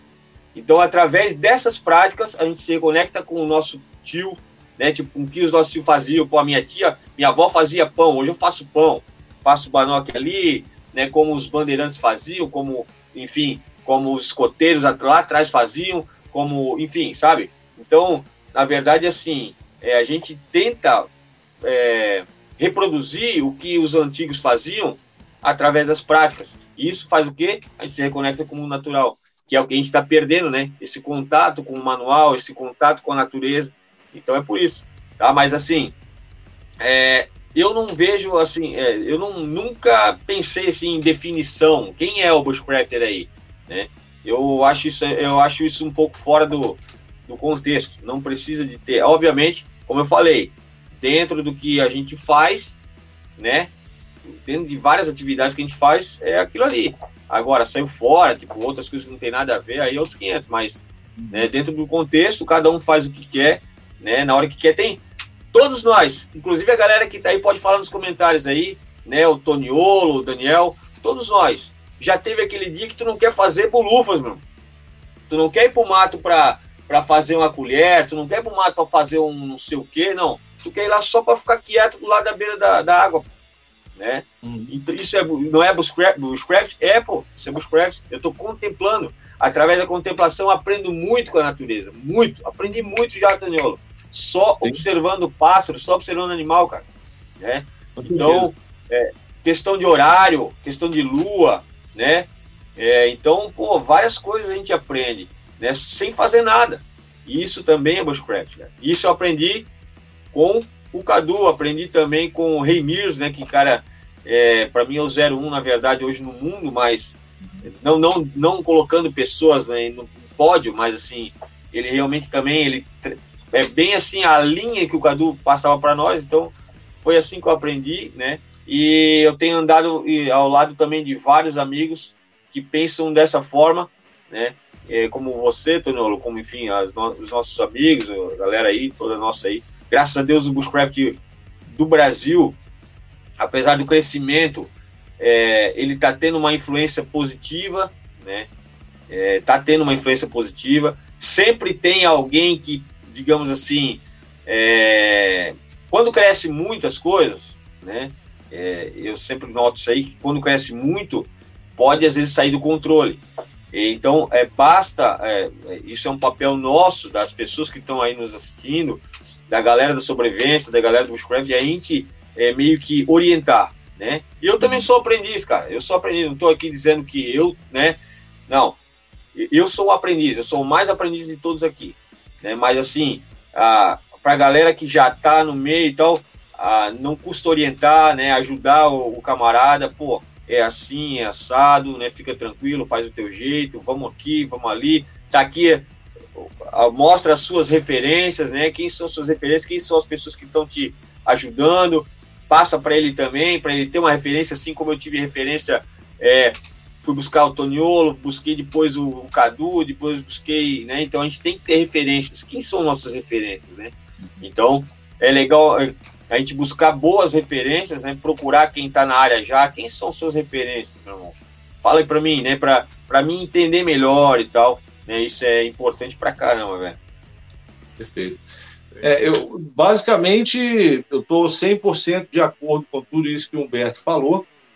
Assim como ele disse, a gente compartilha praticamente a mesma linha de entendimento do, do Bushcraft, que também, como ele observou, foi fruto aí do, da presença do Cadu né, nas nossas vidas e também do Ray Mears, que assim como o Humberto, é para mim também a principal referência, o, o, maior nome hoje em dia, né? Uh, não que não houvessem, não, e não haja outros que vieram antes ou contemporâneos a ele, sim, mas pelo, pelo, alcance que ele teve, né, no, no, trabalho dele através da BBC, os vários programas, com literatura, ele realmente trouxe no mundo todo o termo bushcraft para a pauta do entretenimento das pessoas, ou seja, trouxe isso para o universo. Das pessoas, quem não conhecia, quem já conhecia, e, e ajudou a, a, consolidar essa comunidade. Só para complementar isso que foi perguntado, eu acho o seguinte, em termos de bush, grupos de bushcraft serem, terem abordagens diferentes, perfeito. Porque estão em, em, biomas diferentes, contextos sociais diferentes, é, não dá para comparar, por exemplo, quem está em Brasília com, com, com quem está no Rio, com quem está em Minas, porque uma ida para o mato em Santa Catarina é uma coisa, uma ida para o mato no Rio é outra, uma ida para o mato em Brasília é outra, outra aqui em Minas. E isso tanto em termos de biomas, quanto do, do que, que implica estar ali no mato, segurança, acesso e um monte de coisa. Então é normal que os grupos, como pessoas que vão fazer uma atividade precisa de ter organização, precisa de ter regras, precisa de ter é, meios de fazer aquilo funcionar com ordem. Isso se chama governança. E não existe atividade humana sem governança, sem regras. Você não entra na casa de uma pessoa que você está visitando e bota o pé em cima da mesa. É, você não sai andando de cueca na frente das visitas. Existem regras de convívio. Isso faz parte do universo humano senão ia ser um, um caos absoluto. Então, você está num grupo desses, o que eu diria é que você tem que buscar conhecer o estatuto, as normas, né, ali as regras de convivência, atividade. se você concordar, estiver disposto a seguir, participa, porque eu acho que tem muito a ganhar. Você tem muito a ganhar com isso, porque são pessoas que já vão ter experiência, que vão facilitar a sua ida no bioma, vão poder dizer, porque muitas vezes, às vezes a pessoa quer chegar no mato e sair fazendo fogo, sair fazendo abrigo permanente, um monte de coisa, cortando as coisas, e o pessoal dos grupos, eles vão poder, não, peraí, vamos ser mais pé no chão, isso aqui não dá para fazer aqui, agora, por causa disso, por causa de fogo, seja qual fosse a situação. Então, vai ajudar a pessoa a pensar no tipo de equipamento melhor, e eu acho muito positivo os, os grupos na vida de quem está começando. entendendo que as diferenças fazem parte da, da, da, atividade humana, então, quanto a isso, é, é, não tem problema algum. E, oh... Pode falar. Ô, Daniel, perdão. Ah, desculpa até, eu, eu respondi a pergunta correto, é, era, ou era era, o Tony tá, tá, inclusive, não, falou sobre os grupos não, aí. Não, é, é isso mesmo. Você, você respondeu correto.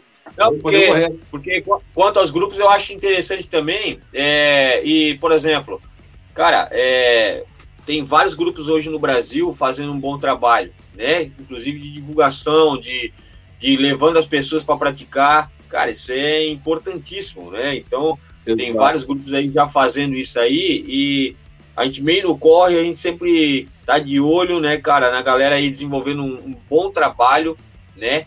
E isso com certeza, como o Tonolo falou, é, é importante. Até porque a pessoa que está começando também, né? Que é o cara, camarada que eu estava falando ali, é, se eles têm um grupo, ele já tá embasado, né? Porque daí ali as pessoas vão ajudar a orientar, vão levar ele para praticar e vão compartilhar o conhecimento.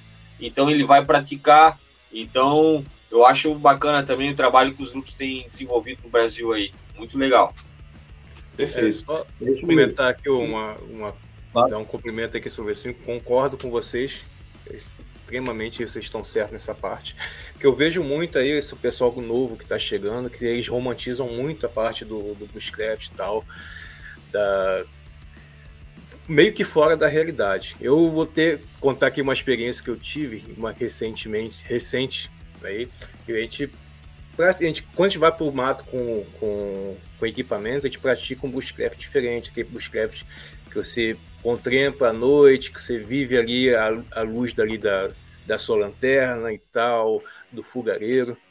Esses 10 dias que eu passei no, no, no curso Cobra Criado com o Toniolo, a gente praticou um bushcraft ali que a gente, vai, a gente respeitou ali a luz da, da noite, a, a escuridão da noite, a gente respeitou ali a fogueira acesa durante 10 dias ali na primeira fase, seis dias na primeira fase, depois a gente foi para outra parte ali. Então a gente manteve uma fogueira toda acesa ali, respeitando a parte que a gente não tinha equipamento para é, fazer fogo decentemente, nem tinha equipamento de, de, de iluminação, a gente respeitava toda, todos os horários, tanto a parte de aquecimento, né? Que a gente ali na, naquela zona que naquela naquele vale que a gente ficou ali não batia luz de, antes das 9 horas da, da manhã e às 4 horas já estava tudo escuro, já estava frio. A gente, tem, a gente praticou esse esse bushcraft diferente que a gente não tava acostumado, né? A gente levar equipamento para o mato, a gente está sempre é, acautelado por equipamentos. E nesse treinamento que eu tive aí com, com o Gil foi um, uma, um uma nova experiência de bushcraft que, que a gente praticou, tanto eu como o Ney, como o Anjo, a gente, a gente viu essa, isso aí na pele, né? E foi meio que reforçou essa, esse, esse amor que a gente tem aí por, por estar no mato. Agradecer aí o Gil aí por, por essa oportunidade. Massa, velho. Massa. E outra, essa questão da, da fogueira incessante, é justamente o homem, o nosso homem primitivo era isso aí, cara. A gente não, não ia pro shopping, não ia, não ia trabalhar na metalúrgica, não ia não sei para onde, não.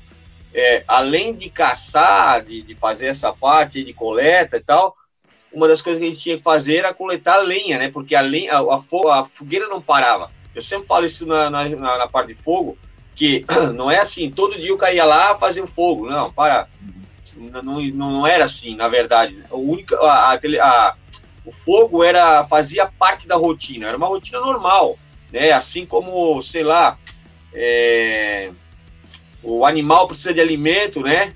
Hoje na agricultura, né? Então é, eu tenho que alimentar o animal, dar trato para a vaca todo dia e tal. A mesma coisa era o homem primitivo fazendo fogo. É, o fogo não apagava, né? Dentro da caverna ou dentro do, do abrigo onde ele estava, o fogo nunca apagava. Né? Então, Daniel, isso aí foi mais uma, uma né? A gente fazendo isso, a gente praticando isso, a gente tem ideia de como era, né? Não dá para ter preguiça, né? O cara tem que estar tá sempre uhum. buscando lenha, senão a lenha acaba, aquele negócio todo, porque para a gente se manter vivo. E é por, por, causa, por causa disso que a gente está aqui, né? Por causa disso que o Homo sapiens está aqui, porque o fogo nos ajudou a manter vivo. Né? Então tinha a etapa para pagar, que era buscar lenha, que era o que a gente fazia, que é que vocês fizeram aí. Massa. Perfeito, massa. E pegando um gancho aí naquilo que o Humberto tinha falado primeiramente, é, os grupos, na medida que incentivam a atividade de contemplação aí para o mato e não ter que ficar fazendo entalho, fogueira, qualquer coisa, na minha, no meu entendimento, eu creio que o Humberto compartilha desse mesmo pensamento, é, esse, os grupos estão trabalhando um aspecto mais importante do bushcraft, que é o filosófico, que é aprender a estar no mato, se comportar no mato, a, fazer essa leitura da noite, do, da, das partes do dia, da, do ambiente, dos pássaros, aquilo que o Will Lodge falou naquela entrevista que o Beto e eu temos nos nossos canais, é entender o que, que os pássaros estão dizendo, é entender o que, que a época do ano está tá, tá te dando, está tá acontecendo ali com os insetos, com a, os aracnídeos, com tudo que está rolando ali. É, e isso é, é, o, é, o, vamos dizer assim, se, é se reconectar com a natureza. Isso é tá. E, e, o Bushcraft não é a única atividade que faz isso. Tem outras também. Eu acho que o Bushcraft é talvez uma das que faça melhor, o que permita um tipo de reconexão que vai mais para o passado também. Mas há outras atividades que também realizam essas reconexões. Uma trilha, por exemplo, sem dúvida nenhuma é um, esse tipo de atividade, e não é necessariamente um é. Né? Então, é, o, que, o que, que acontece? Muita gente, e Humberto tocou num aspecto que eu acho assim muito importante, que é muita gente às vezes focar no equipamento. Ah, eu só vou para o mato se eu tiver. Eu lembro que o Cadu falava isso. Que uma vez alguém chegou para ele e perguntou se só podia ir para o mato se tivesse um cobertor de lã, 100% lã italiano da década de 40. Lógico que não. Teve gente que já me perguntou já se para praticar bushcraft a pessoa só pode usar uma lamparina, só pode fazer fogo com, é, com fricção, uma forma antiga ou uma coisa dessa. É lógico que não, porque a ênfase não é nesse eixo de técnica e equipamento, que é o que mais, até, vamos dizer assim, é mais o que mais aparece no YouTube, e até mesmo no meu canal, é o eixo técnica e equipamento. Você vai postar equipamento de não sei o quê, agora eu estou com uma série de equipamento de baixo custo de cozinha no mato. Ou, te, ou, um vídeo de falando de técnica de fogo, técnica de pó, técnica de abrir, técnica não sei o quê. Isso é legal, tem um espaço e vende. Mas é importante a gente enfatizar e bater nessa tecla que esse eixo técnico e equipamento é só a base do triângulo. E o ápice, o cume, é a reconexão com a natureza, o respeito à natureza. Porque, meu irmão, é igual que a pergunta que foi feita anteriormente.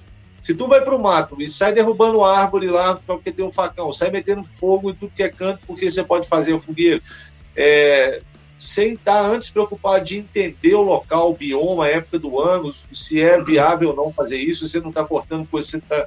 se você não entender, não está levando nem isso em conta, desculpa, mas isso é qualquer coisa menos praticante de bushcraft. Você é um poser, para usar um termo que a gente usava nos anos 80, para quem fingia que gostava de rock, sei lá. É um poser, fazendo pose, para pegar aquele clique de Instagram, para fazer aquela foto.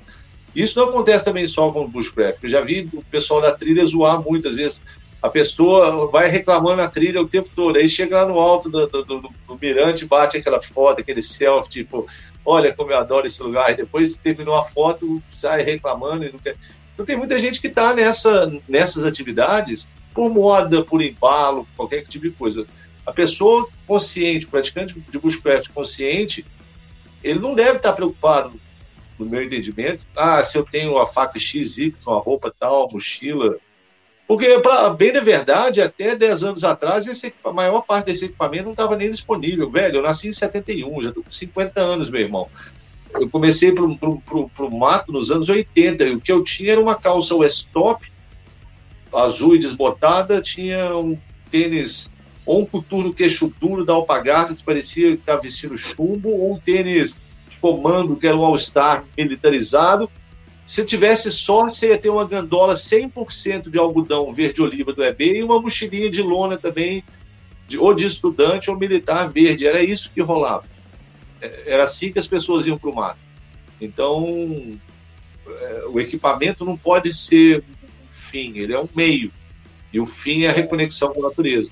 E aí você Boa. se reconecta com quem curte a vibe primitiva, vai, quem curte a parada viking, porque todos esses povos lidavam com a natureza no ambiente que eles estavam de alguma forma, e, e reconectando com as tradições deles, é. vocês naturalmente também vão se reconectar com a forma como eles tinham de estar interagindo ali com o ambiente natural de onde eles estavam.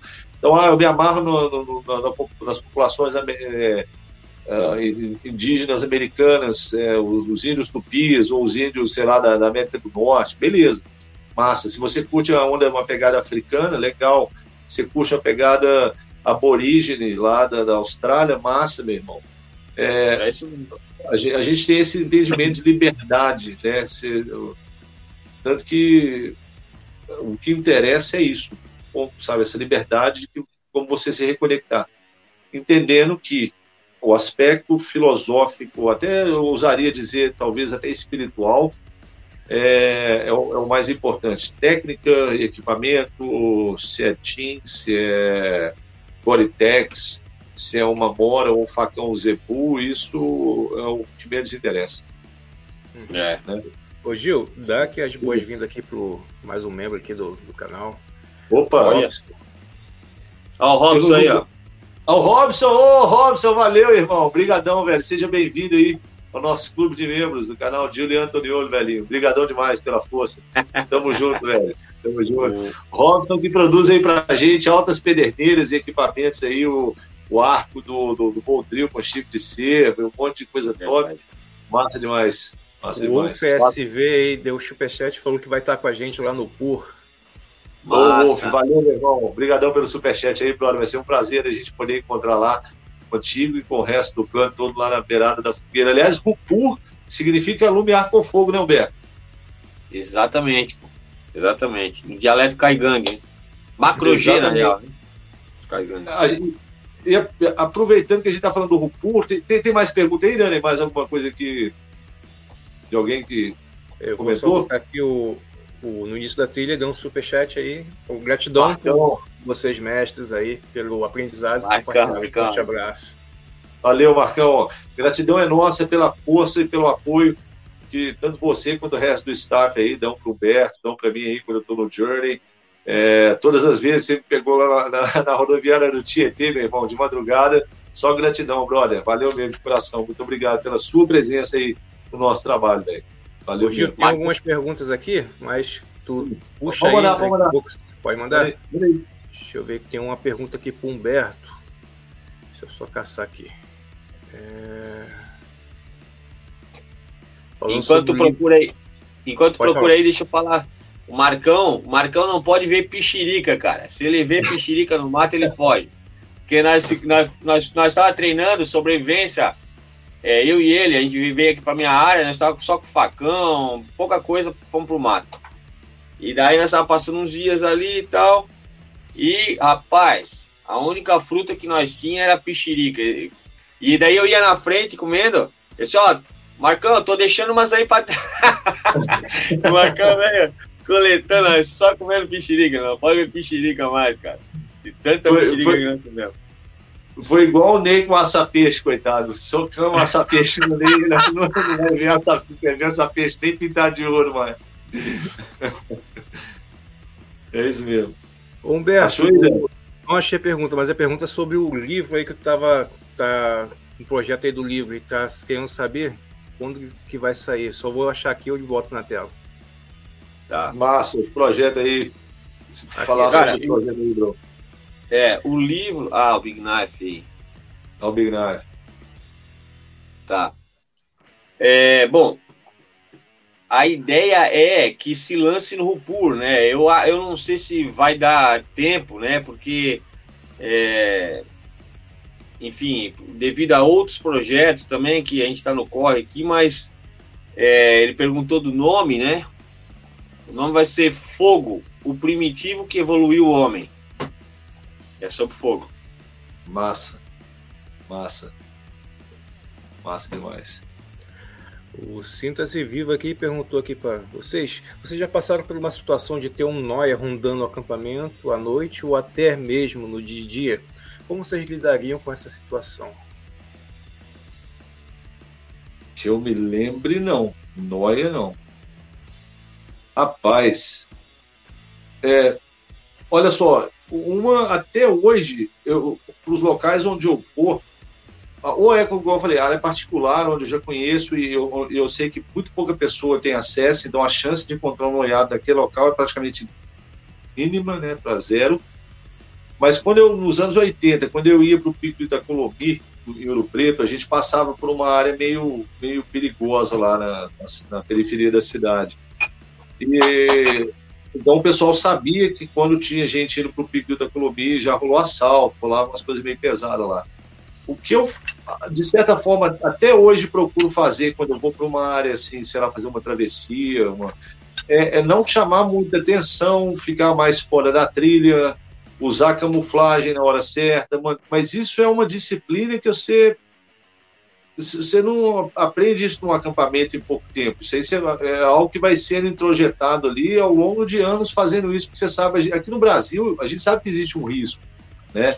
Então, o que você tenta fazer é minimizar esse risco indo para locais mais seguros. Quando você vai para uma área que você acha que você pode estar exposto, é, eu, pelas condições que eu ia de mochilar e tudo, e já por gostar meio dessa vibe, até igual o Humberto falou, meio militar, e por ter noção desse um pouco de desse tipo de, de, de, de recurso de camuflagem, eu sempre me mantive mais em off para não chamar atenção. É...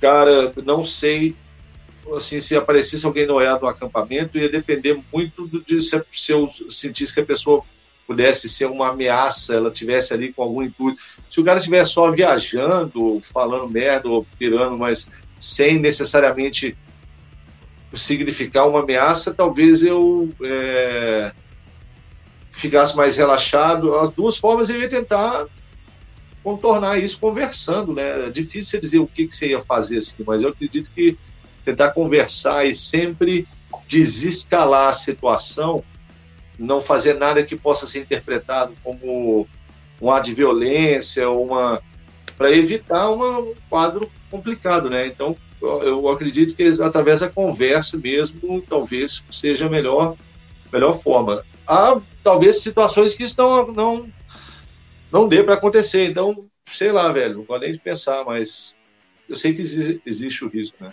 Assim, na, na minha experiência, quando a gente vai acampar no na parte lá da base que a gente tem, a gente nunca viu ninguém. Mas quando a gente vai acampar em, em um sítio, que é um local controlado ali, que, que talvez ele pode ter acesso a pessoas de fora, existe o risco sim, até mesmo já aconteceu em alguns acampamentos aí, algumas pessoas que estavam no grupo ali serem furtadas ali por pessoas de fora do sítio, que, que, entraram no sítio e acabaram é, roubando ali alguns equipamentos. Mas no mato, no mato, mato, Noia não vai não. Acho que é meio, é meio difícil. É. É, Gil, o Café com Mato que deu um superchat. E Opa. vai ver a gente, a gente, a gente vai também Valeu, lá no. no, no Valeu, passou, passou, um perrengue também nesse, nesses 10 dias aí. Valeu, Anjo. Obrigadão, irmão. Valeu demais pela força, brother. Que bom aí que você curtiu a experiência lá nos 10 dias, velho. Tamo junto. É isso aí. Deixa eu só um parênteses aqui que eu vi uma mensagem, daqui a pouco ele provavelmente vai ter que dormir, que é o Paulo, o, o Paulo não, o João Carmo, né, de Portugal, ele perguntou Bom. se as colheres que ele deu para nós ainda tá operacional. Tá aqui, claro, ó. Tá sim. Tá sim, a tá minha fica guardada. Ó, pode crer. Passado, passado óleo, opa. Passado óleo, ó. No padrão Zex aqui, ó. Só para ah. informar ele que tá aqui comigo ainda. Ainda não, vai manter, né? Até o tal. Obrigado Nossa, aí, João. A minha, a minha tá dentro da caixinha de Tupperware, onde fica esses elementos bushcrafticos. Vai estar tá lá sim, irmão. Valeu. aí, crer. Pode dar continuidade, Gil. É, o Humbertinho estava falando do Rupu.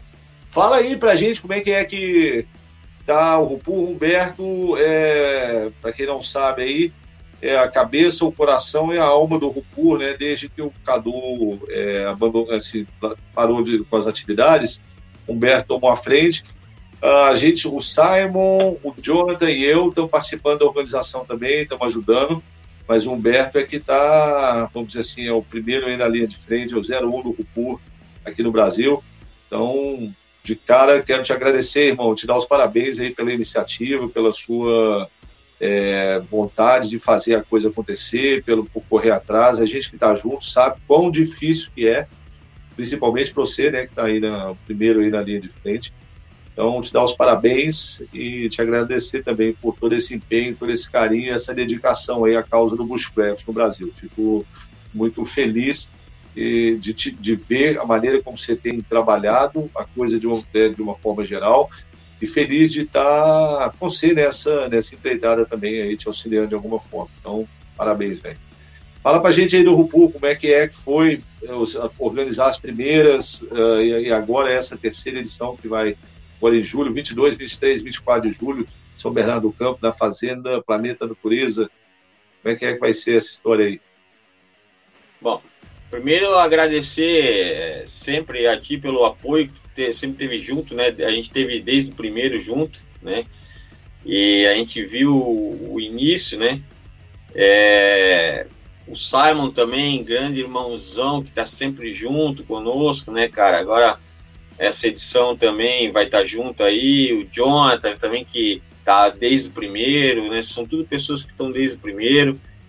E a gente pôde, é, com as experiências que a gente teve lá, lá atrás, é, poder tentar melhorar, melhorar, apesar de só teve dois né, ainda é, tá no começo, né? É um trabalho que não é fácil, né, cara? Não é fácil, só para quem tá é, junto, né? Não sei quem tá aí na, na, na, na, nos comentários, mas se tivesse um Paulo Camargos aí, um Emerson Ricieri aí, só eles sabem aqueles dias que a gente se abraçava chorando junto, né? É, por não ter dinheiro para fazer as coisas, por né? Tem que lutar para pagar as coisas, tem que fazer leilão para poder pagar o evento, né? Então, é, sabe da, da dificuldade que é, né? Mas a gente não, não podia deixar essa bandeira cair, né, meu? A gente era um trabalho que iniciou e ele precisa é, continuar, né? Ele precisa continuar, porque querendo ou não, foi crescendo, né? O que era para ser só um encontro numa fogueira de, algum, de algumas pessoas que a gente conhecia, porque ainda era poucos dentro do termo. É, hoje a gente vê um crescimento, né, cara, é, do, do Bushcraft, não, não, tinha, né? Era menos gente. Num período de cinco anos aí, tá louco quanta gente que Nossa. veio para dentro, né, para dentro da área, é, seja com é, novos canais, é, novos grupos, novas pessoas, né? Então, esse trabalho ele precisa ser, não dá para assim tipo, né? E de repente, não, vamos desistir e parou, né? Então a gente tem que lutar pelo que, que foi nos deixado como um, uma missão, né? Bom, o, os primeiros, né? os primeiros a gente tinha então esse e isso tudo começou lá em Penápolis, né? Numa numa fogueira, começou numa fogueira esse assunto, pelo menos comigo, né? É, sobre a gente se encontrar e na época eu conhecia poucas pessoas, assim, digamos, D'Ambros, o CR Bushcraft, que é daqui, o Tiano, o Toniolo, o Simon, e tinha pouca gente sim que a gente conhecia. E eu disse, pô, já pensou, mas a gente se reunir, marcar um dia e tal. Ele disse, ó, oh, eu tive uma conversa uma vez com o Toniolo sobre isso, né? Mas tá no banho-maria. E não sei o que, eu disse, banho-maria? Não, pô, vamos, vamos fazer acontecer isso aí então. Se já teve esse, esse, essa iniciação, vamos, vamos, vamos para cima, vamos, vamos ver o que, que nós precisamos, vamos e estava no começo, quer dizer, não está tão longe, mas estava no começo do Facebook ali, né? É, não era tão forte Instagram, acho, não, nem me lembro direito. Não. Mas assim. Já, já, tinha o Messenger, já tinha o Facebook, então a gente só se conhecia por ali. Disse, pô, vamos tentar reunir esse povo aí, pô, né? A gente faz uns três dias aí, aí um dá uma oficina, a gente, né, tipo o D'Ambrose de Carvin, o Tiano de Fogo, o Simon uma trilha lá, é, enfim, o outro não sei o que, o Toniolo. Aí eles não, é uma boa, vamos, vamos, vamos conversar com o Toniolo então, vamos ver o que, que dá e tal. Daí foi aquela vez a gente se encontrou, né? Uhum. E daí a gente fez o, o primeiro, né? Que era para ser só um encontro de pessoas, deu 300 pessoas, se eu não me engano, né? Porque é, veio escolas, né? Veio e, e, iniciou com esse nome, né, Alumiar com Fogo, que é da, da, da linguagem Kaigang, né, de Macro G, e porque na cidade, né, ali na região tinha uma aldeia, né, tinha uma aldeia, e tanto que esse pessoal foi lá, né, a Dona Dirce, a Suzilene, o pessoal dos Kaigang foram lá, fizeram apresentação no fogo, né, e ali iniciou. Mas a gente saiu de lá, cara, de uma forma assim que a, as nossas vidas mudaram, né? É, porque foram três dias que a gente morou no mesmo lugar, toda essa galera, né? Então a gente morou no mesmo lugar, tipo, a gente tava junto para tudo, fazia comida junto, não tinha barreira de Facebook, de não sei do que, ali tava todo mundo junto, todo mundo comia da mesma comida, todo mundo, pô, toma um café aqui, Humberto, outro, pô, vamos lá, saímos já comeu alguma coisa, vem para cá, era aquela troca. Daqui a pouco tinha uma oficina aqui, uma oficina ali, a gente ia fazendo oficina e, e foi muito legal. Então, é, famílias, né? A gente via as crianças, famílias, meu Deus, cara, isso aqui a gente não pode mais deixar parar. Uhum. E iniciou ali. É, o segundo uh, ficou naquele.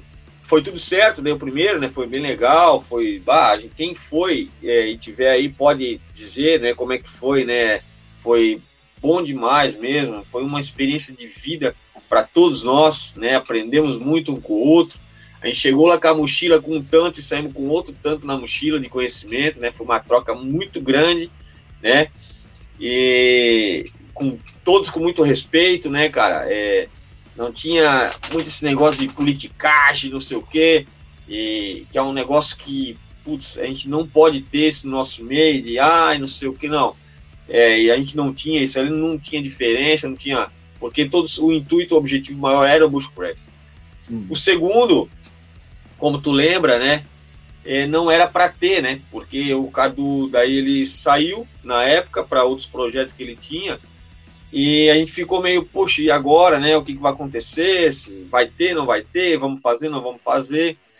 E de última hora a gente conseguiu, o Emerson conseguiu, ó, tem uma área aqui, só que aqui em Franca, né, em São Paulo, mas tem uma área aqui com estrutura e blá blá blá, e bora fazer, bora, e nós naquela tal, naquela, e daí tava meio o povo um pouco, meio assim, ah, será, será? Eu disse, não sei se tu lembra, disse, ó, pesada, quem vem comigo, vem, eu vou pegar essa bandeira agora, nós vamos hastear ela e nós vamos para cima, cara, vamos fazer esse evento, né? E foi onde a gente fez, aí vocês vieram junto com, com comigo, nós fomos todos juntos, né? Quem estava ali. E tava o Paulo Camargos ainda, né? Você, eu, o Emerson Ricieri. Quem mais? Acho que esses quatro. É, acho, acho que era, era isso. Era, era, era a gente. Era isso é. Então aí a gente fez também, foi um evento também legal. Ah, o Daniel teve nesse, né? No segundo, né, Daniel? O pessoal do Guerreiros, Bushcraft Brasília, veio uma galera daí, já deu 600 pessoas já no segundo, né? E foi aí 600 porque o que aconteceu? Foi por causa desse entrave, vai ter, não vai ter, vai ter, não vai ter, vai ter, tava tipo o concurso em pandemia, né? Então, no fim aconteceu, né? Graças a Deus deu tudo certo também, as pessoas se encontraram, vários se conheceram, né? Mais uma vez a gente saiu com a mochila é, com mais conhecimento, mais amigos a gente fez. E eu tenho certeza que o que a semente que o Cadu deixou do Rupur e que nós do trabalho que foi está sendo feito e que vai continuar sendo feito se Deus quiser é, deu tá dando frutos né? É, com essa rapaziada nova que está vindo aí com essas novas pessoas aí praticando né? E daí a partir daí surgiu é, mais lojas vendendo material para esse povo, é, mais escola, pessoas com vivências, mais é, troca de conhecimento, mais canais com informação, né? E daí veio a pandemia, a gente não conseguiu fazer, né? Durante dois anos, né? A gente não teve como. E, e, e mesmo assim, no segundo foi difícil pra caramba, porque ainda era 10 reais por pessoa para uhum. ficar três dias tomando banho, banheiro, enfim, a estrutura tinha oficina de graça, é, enfim, e a gente teve que fazer leilão, né, não sei se tu lembra, leilão para a claro. gente poder pagar as contas, né, cara? E no último dia a gente realmente chorou, real, real. Nós se juntamos lá e, e um disse: Ó, oh, tô saindo fora, cara, obrigado mesmo, mas para mim não dá, é muito pau mesmo. E, e para quem sabe, cara, é assim: ó, é um ano para organizar um trem desse, né? É, ai, que fácil, vamos fazer um evento, cara. É um ano organizando para tentar fazer um, algo que, que também as pessoas estão ali. A gente quer ver o melhor para as pessoas também, que as pessoas tenham o melhor ali também. Por mais que seja um evento sem fins lucrativos, todo o dinheiro que entra é para pagar, né? E a gente teve que esse ano, é, eu pensei comigo, poxa, dois anos a gente teve que pagar do nosso bolso praticamente, né? Inclusive para a gente voltar para casa, né? dinheiro para voltar para casa. Então eu pensei, é, a gente vai aumentar um pouquinho, né? Que, poxa, 30 reais no primeiro lote, como foi? 30 reais não paga nem o primeiro dia de um camping, né, cara? Imagina um camping com três, para três dias, né? Com estrutura ali, e além disso, ainda oficinas e todo esse pessoal que o cara vai conhecer, né? Todo esse nicho que se reúne no mesmo ponto. Então, é por isso que a gente é, teve que a, aumentar para, inclusive, dar mais estrutura, para melhorar ainda mais, né? sempre trazer algo a mais. E a ideia é sempre melhorar o RUPUR, né? É, então, essa vez a gente conseguiu fazer. É, primeiro a gente ia fazer no sul, né? Mas daí na área ali a gente voltou a entrar em contato em janeiro e o pessoal falou que naquela área ali ainda não vai fazer evento, né? Aqui em Santa Catarina é, então, por isso que a gente teve que alterar de última hora né, para São Paulo, para a região de São Paulo, até porque fica mais centralizado, digamos, hoje. Transporte para São Paulo é muito mais fácil, muito mais barato para todos, na verdade, do Brasil, porque São Paulo é praticamente o pulmão ali. Então, é uma área lá que eu já dou as vivências lá da escola, né, da Costa Baixo Perto do Cervago lá, e já tem uma estrutura melhor, né? Já tem, tem área lá coberta para os estandes, vai ter uma área coberta lá para os grupos, vai ter tem alojamento, tem banheiro, né? São mais de 20 banheiros, se não me engano. Tem quiosque para as instruções, para instruções, oficinas, tem tem área, tem uma represa, tem lagoa, tem, enfim. Então tem uma estrutura, estacionamento, né, o campo e tal. Então tem uma estrutura melhor lá para esse pessoal aí, para que a gente consiga, apesar da gente limitar, né? E eu prefiro limitar, a gente prefere limitar, no caso, né, Toniolo, toda a galera aí, a organização, para que a gente continue fazendo um evento familiar, né? Para que continue sendo um evento familiar, como ele sempre foi, um evento, um evento de muito respeito com as pessoas. Para nós não interessa volume, não interessa volume mesmo, né? Então, é, se precisasse a gente voltar para os 500, a gente voltava para os 500, porque é, a ideia é quem for que vá de coração aberto, né, para conhecer essas novas pessoas, para a gente voltar melhor, para a gente compartilhar conhecimento, né, e, e, realmente viver o Bushcraft nesses três dias ali, conhecer novos produtos, porque a gente vai sempre abre para stands para o artesanal sempre foi o primeiro lugar, né? A gente dá prioridade para a galera do, do, artesanal e também hoje agora abrindo para lojas também, né? Porque querendo ou não, a gente pode ter o, o, o mais artesanal, mas a gente também pode ter uma colher é, de outra marca de uma loja que eu queira, né? Então, querendo ou não, a gente é hipócrita se dizer que a gente só usa artesanal, né? A gente mistura, né? Como o Henrique sempre fala, é, o, é a mistura do velho com o novo. Então é uma mistura, a gente tem que dosar, né? Então por isso que a gente abriu hoje para lojas também. Não vai ter muitas lojas, mas vai ter uma, duas lojas ali, grande, com material ali para a tropa também. Então esse ano vai ter, né?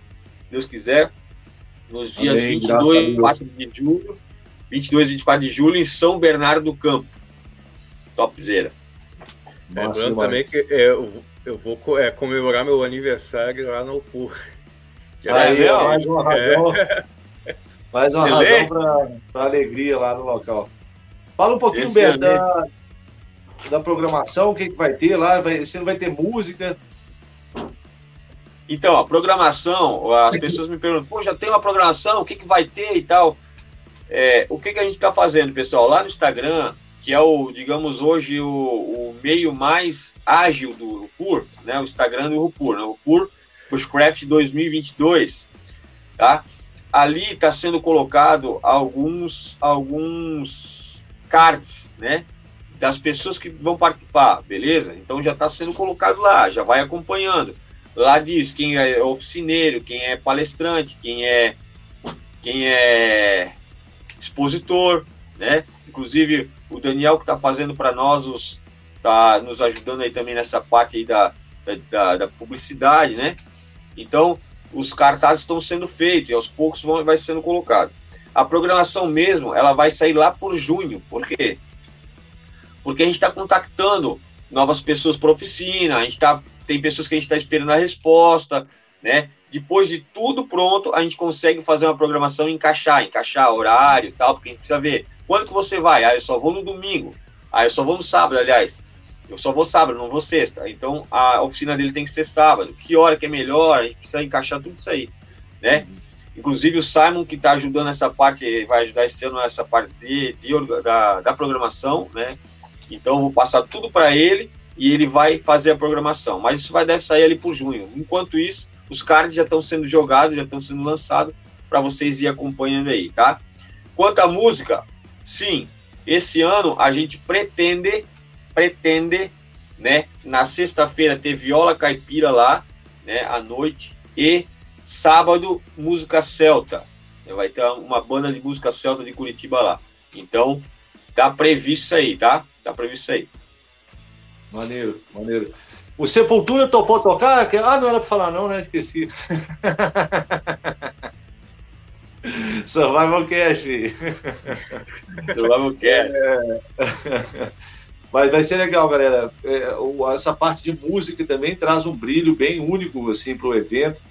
A Humberto e eu tivemos lá no The Bushcraft Show em 2019, lá no Reino Unido, na Inglaterra, e realmente é complementa, né? Acho que faz parte, sim, ainda mais, vamos dizer assim, músicas que têm a ver com o tipo de evento. Viola caipira, é. caipira, mato, né? E música celta também que está profundamente ligado, então vai ser muito massa essa, isso e tudo. Humberto, o pessoal que quiser comprar o ingresso, que quiser mais informação, tem um site, como é que é está sendo feita essa história? Tem. É, eu vi que a Simone, será que a Simone está aí ainda no, no, no, comentário? Se ela tiver aí, Simone, pega o link, por gentileza, é, o link do, do Rupur lá do Blue Ticket e coloca para o pessoal aí na, na, na no comentário. É, se colocar lá no Google lá, Rupur Bushcraft Blue Ticket, só que Blue Ticket é em inglês, né, cara? Tem que. Ó, ela já vai colocar ali, tá? Então ela vai colocar o link aí já no. no para quem não, não comprou ainda, lembrando que tá no segundo lote, né? E é limitado a mil pessoas. Então, quem não comprou ainda, não vacila. Porque daí não depois. Deixa a última hora, galera. É porque é. bateu mil e fechou. Acaba a venda. Então, Isso aí. É... O link também. Tô, eu tô vendo aqui no Instagram do, do PUR, tá, tá na bio do PUR também o link. Quem quiser lá, o Boa! Boa! Tá também na bio do, do, do Instagram do Rupur, arroba Rupur Bushcraft 2022. Também tá lá, tá na bio, boa. Em todas as, em todos os cards ali também, na descrição tem o link também, né? Se eu não me engano. Não, não, o link tá só na bio, tá certo, é só na bio. Tá na bio. Legal. Ok. Gil, Legal. Adriana RF mandou aqui o um superchat e falou que, Tonio, não esqueci das suas MRs caseiras. Logo manda. o Adriana, brigadão. Primeiro, brigadão pelo superchat aí. Valeu mesmo, minha irmã. E muito obrigado também pelas, pelas rações lá que você mandou.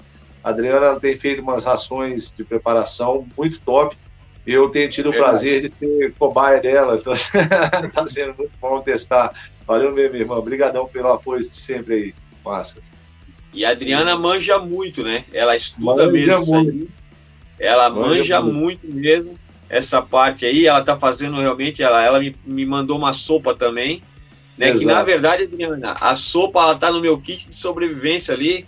E eu vou usar agora no inverno, inclusive vou testar ela. Tá? Mas topzera, ela, ela, ela é fera demais. Eu gosto muito dela, uma apoiadora também do meu canal. Gente boníssima, né? E, putz, muito respeito pela Adriana. Valeu demais, Adriana. É, o que ela, a sopa que ela me mandou, eu usei no primeiro piloto do Cobra Criada lá. Tá? Foi, tá, inclusive, tá ah, que aparece lá a fogueira a Dakota Fire Pit. A, o que está sendo cozinhado na panela é a sopa dela. Muito massa. Uhum. Massa! O, o Felipe 234 aí, que também é membro aqui do canal, e falou, mandou aí um superchat, Gil. Ô, Felipe, brigadão, irmão. Valeu mesmo, brother. Valeu demais pela força. Tamo junto, velho. Isso aí. Massa. Mais alguma pergunta, galera? A gente está aproximando o quê? Já está tá dando, eu não estou vendo aqui direito, tá dando uma hora e quanto? 50 e poucos, é isso? 54. É. Massa. É, a gente está aproximando o final aqui agora. Se vocês tiverem mais alguma para fazer, mais alguma pergunta para fazer com o Ber, o momento é esse aí agora, porque daqui a pouquinho a gente está se despedindo desse bate-papo. Dava para a gente ficar falando aqui, Humberto, horas, a gente nem, nem falou da, das nossas experiências lá nos 10 dias primitivo, que isso aí dava mais uma live só sobre aqueles 10 dias lá, né, velho? Isso aí, é inclusive, verdade. a gente tem que marcar outra, hein? Tem que marcar outra daquela. Certeza, com certeza, cara. Quiser marcar Bom, já depois da live, eu tô pronto aqui, ó. Demorou. Porque, ó, agosto, setembro, eu tô querendo repetir uma dessa por aqui. Bom, então vamos, vamos nos falar aí, porque já sai outro desse filme aí. Massa. O João é, o João perguntou o seguinte. É, quando vão fazer em um tour em Portugal? Ô, oh, rapaz, seria, bom, seria muito massa, hein? Isso seria Verdade. muito massa. É, vamos. Portugal, Portugal ali é massa, cara. É, tipo, tem uma galera ali também que eu, que eu, eu vejo, às vezes, o, pelos vídeos do João, os amigos dele ali também. Já fizeram alguns encontros, né? Muito legal, cara. Legal ali. E pessoal da Itália lá também, né, Antônio? Pô, a galera da Itália. Tem a galera ali da região ali, muito legal, cara. Seria legal, legal. seria legal de fazer um, um, evento desse na Europa. Vamos ver, João. É, vamos continuar com, com o trabalho aqui, focando um passo de cada vez, né? A gente ter esse entendimento, mas nada impede que no futuro a coisa possa, de repente, até se expandir para aí, a gente fazer um evento aí, vamos, vamos conversando mais para frente. É, Humberto, quem sabe aí Deus abençoe, a gente não consegue. É, um encontro, né? Um, sim, com certeza. Sim. Vai ser legal, pô. Massa.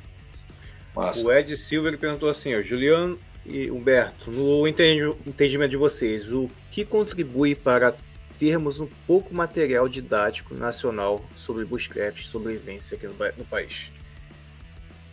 Olha, eu acho que o próprio, é, o próprio tempo recente, né, o curto tempo que, eu, que a atividade, principalmente com esse nome sobre o rótulo de bushcraft tem sido realizada, Agora é que as coisas estão começando a produzir, igual o Humberto tá, tá já está é, terminando esse trabalho dele com o livro. Eu tenho um projeto, eu tenho dois projetos, um já está praticamente todo escrito e outro está é, sendo feito ainda, está na metade, vamos dizer assim. É, não existe. E tem outra coisa, além de, de, do, também que já saiu. É, tem a revista, agora, né? Agora, exatamente. Agora também caminhando a produção de conteúdo escrito aqui no, no país, né? Isso. E tem um, eu acho que tem um ah. outro ponto também, que a própria prática, esse tipo de conhecimento, em muitos locais do Brasil ainda é marginalizado. Né? Então, talvez não tenha sido produzido porque é o tipo de conhecimento que é detido por gente que, ah, por caipira, por gente que não tem, sei lá, é, mora numa cidade, não tem um padrão de vida alto. Então, é, eu acredito que em alguma medida, não sei dizer quanto, mas em alguma medida possa essa ausência de literatura tem a ver até com esse preconceito existente por, por conta da origem desse conhecimento, de quem faz uso desse conhecimento. Então, são nichos que talvez pudessem ter mais interesse. Mas na medida que isso ganha um rótulo em inglês e vai ficando popular, então a coisa vai acontecendo. Diga Alberto. Exato. É, é, cumprimentar o Ed aí também. Amigão tá sempre também no canal lá. Olha só, é uma das coisas que eu acho também, é, e, respondendo a pergunta dele, é que o termo para nós ainda é novo né? É, comparando quantos anos, Sonoro? 13, 14? Não lembro quanto. O canal é 14 anos, indo para 14 agora em agosto. 14 anos, né?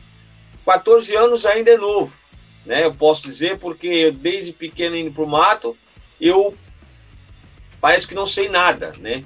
Então tu imagina, eu tô com 41, 12, 14 anos ainda é novo o termo. A gente tá, então eu, eu entendo que precisa se criar uma experiência para daí a gente conseguir fazer alguma coisa, como, como por exemplo, todos nós estamos esperando esse livro do Toniolo, esse projeto dele, viu, Toniolo? Nós estamos esperando, cara.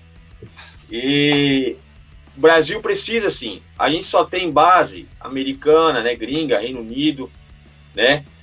É, minha vela apagou aqui, minha iluminação, a minha vela acabou de apagar. Canadá, né, que é o Morse Korensky, é, enfim, é, que são o material que a gente tem hoje. Mas, é, e para traduzir é difícil, tipo eu, só falo ketchup, né, o cara pega um livro tipo do do Dave Canterbury aqui, né, que é a maioria é, é, é muito escrita em inglês, né, é difícil mesmo, né.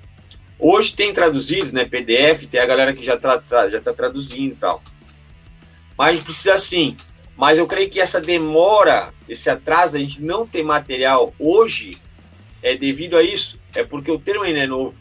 Então a gente está nesse processo de aprendizado ainda para poder né, falar. O Toniolo Hum, até mais antigo né, na, na, nessa parte do termo, do, utilizando esse termo. Então, é, eu acho sim que Toniolo tem que ter, né, tem que ser a, um, um, dos caras que tem que ter esse material hoje, é, pela, pelo conhecimento que ele adquiriu também pelo, por esse tempo, pela troca de conhecimento com o MEC, tipo, por exemplo, né, que pessoas de fora, né, assim como foi com o Cadu, né, que veio com essa mente aberta porque ele foi lá para fora. Então, para tentar entender também o mundo, né? E não só o Brasil, né? Não só o teu bairro, né? Mas entender também o mundo do bushcraft, né? Então, por isso eu acho que a, a, a gente não tem tanto material. Agora, o que vem sendo feito pela Guerreiros Outdoor, por exemplo, que é a revista, cara, negão, lembra que o, o que começou mesmo, material literário nosso, foi o quê? Jornal, Jornal de Bushcraft, lembra? Uhum. Claro. Quem tem claro. aí, ó. Jornal de Bushcraft. Isso aqui foi o que começou, né? A gente começou a ter ideia de quem que era tal, de, de histórias e tal. Beleza. Aí depois ficou parado um tempo, sem nada de, de material e tal. Hoje, cara, a gente tem uma revista no Brasil, né? Que eu tenho que parar aqui e parabenizar realmente a, a, a Tigrada aí. É, o Daniel tá mostrando ali Cara, que é, não é porque é, eu também tive o privilégio de escrever aí, mas eu digo, cara, tem pessoas ali, a, a, a Jéssica tá aí também, né? Eu já vi alguns uh, artigos da Jéssica, do, do Toniolo, do Simon, enfim, de vários amigos aí é, do ramo, né? Que estão compartilhando, estão dividindo conhecimento com todos nós. Então, é uma forma já de literatura, né? É uma forma mais dinâmica, inclusive, de literatura. Né? O cara tem uma, é mais dinâmico, o cara vê, tem mais foto, tem mais. Né? O cara consegue é, viajar ali na, na, digo, viajar nessa jornada que está sendo passada ali dentro do, da, da revista. Além disso, né, hoje tem vários canais de YouTube é, que já demonstram também conhecimento. Tem canal que não fala nada, como vídeo mudo, eu também gosto de vídeo mudo, Jorge, que não fala nada, tá? não, não, não, não fala né? Tipo, não é falado, né? mas só visualmente ele te ensina. É, como era do Cadu, como era, enfim, é, vários gringos, né? E até é uma forma, esse tipo de vídeo é legal, que é uma forma de você alcançar pessoas de outros lugares. Porque a gente vê um vídeo gringo, a gente entendeu tudo, ele não falou uma palavra. Se ele tivesse falado uma palavra, nós não ia entender, né? Então, como ele não falou, só agiu, né, na ação dele eu entendi, pô, que legal, cara, ele, olha o que ele fez, olha o que, né? Então tem hoje informação, muito mais do que antigamente, né? Nós não temos um material didático tipo um, um, um manual do SAS, né, cara? Tipo um, um, sabe? Mas a gente tem várias coisas hoje, vários meios que, ao, que a gente consegue alcançar o conhecimento, né? Vivências, né, cara, também falando em conhecimentos, tanto os cursos, né, como do Toniolo, né, eu também tenho dado vivências, né, é, no Brasil, e isso é uma forma também da gente pegar e, é, dá um caminho para o cara, né? dá um caminho para a pessoa. Né? Então Sim. é legal. Através de quê? Através de quê? E por isso que é legal, nesse, e por isso que eu disse que nesse tempo até a gente não teve é, tanto material e tal, porque a gente precisa adquirir experiência, né? É aquele negócio.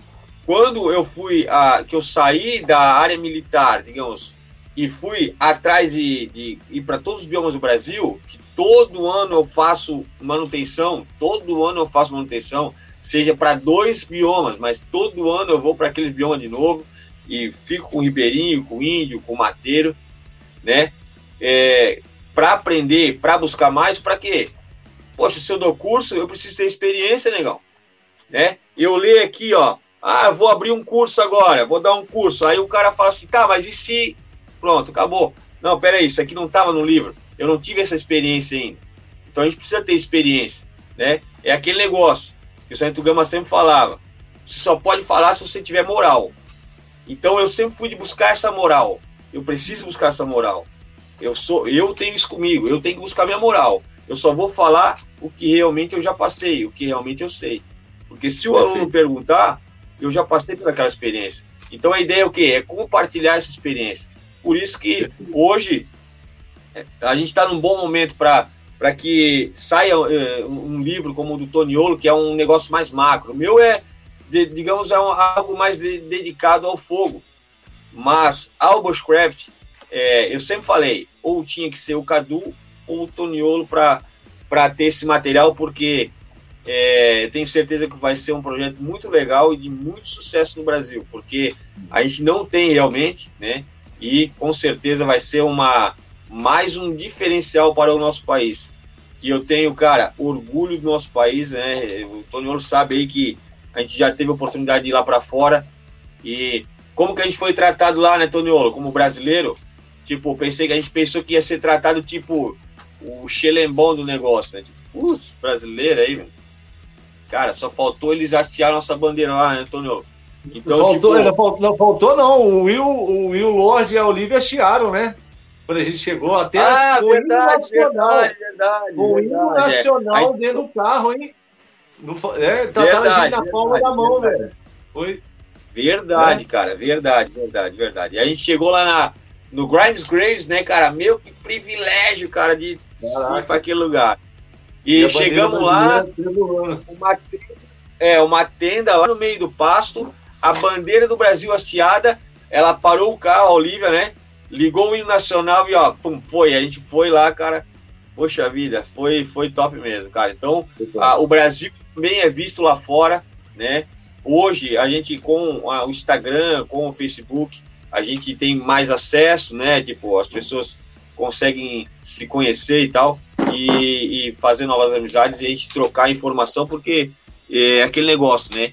É, quem tem limite é cartão, né? O resto a gente não, não pode ter esse limite. A gente tem que, a gente tem que ter é, essa troca de conhecimento. Não importa se é com, com o australiano, com o aborígene ou é com o alemão é, daqui, entendeu? Não importa. O que importa é o, conhecimento, troca de conhecimento mesmo. Perfeito. Perfeito. É isso aí. Gente, até...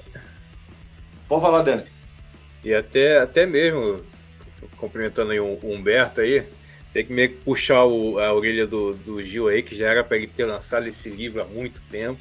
É, tem muito é. conhecimento aí para passar aí. E também puxar a orelha de todos os mateiros que estão aí, que tem muita coisa para passar aí. Pessoal, escreve isso aí, escreve todo esse conhecimento, passa para a folha. E isso aqui no YouTube aqui é casa dos outros. Um dia isso aqui pode acabar e todo o conhecimento ir embora junto aí com a plataforma. Mas o papel ali escrito ali vai ficar, como já vem aí há milhões de anos aí escrito aí, todo muito conhecimento aí que perdura aí esses anos todos. Então, bora parar de preguiça aí, escrever, passar para o papel esse, esse conhecimento. É verdade, pô. Massa, massa, galera. Bem, bem lembrado aí o toque.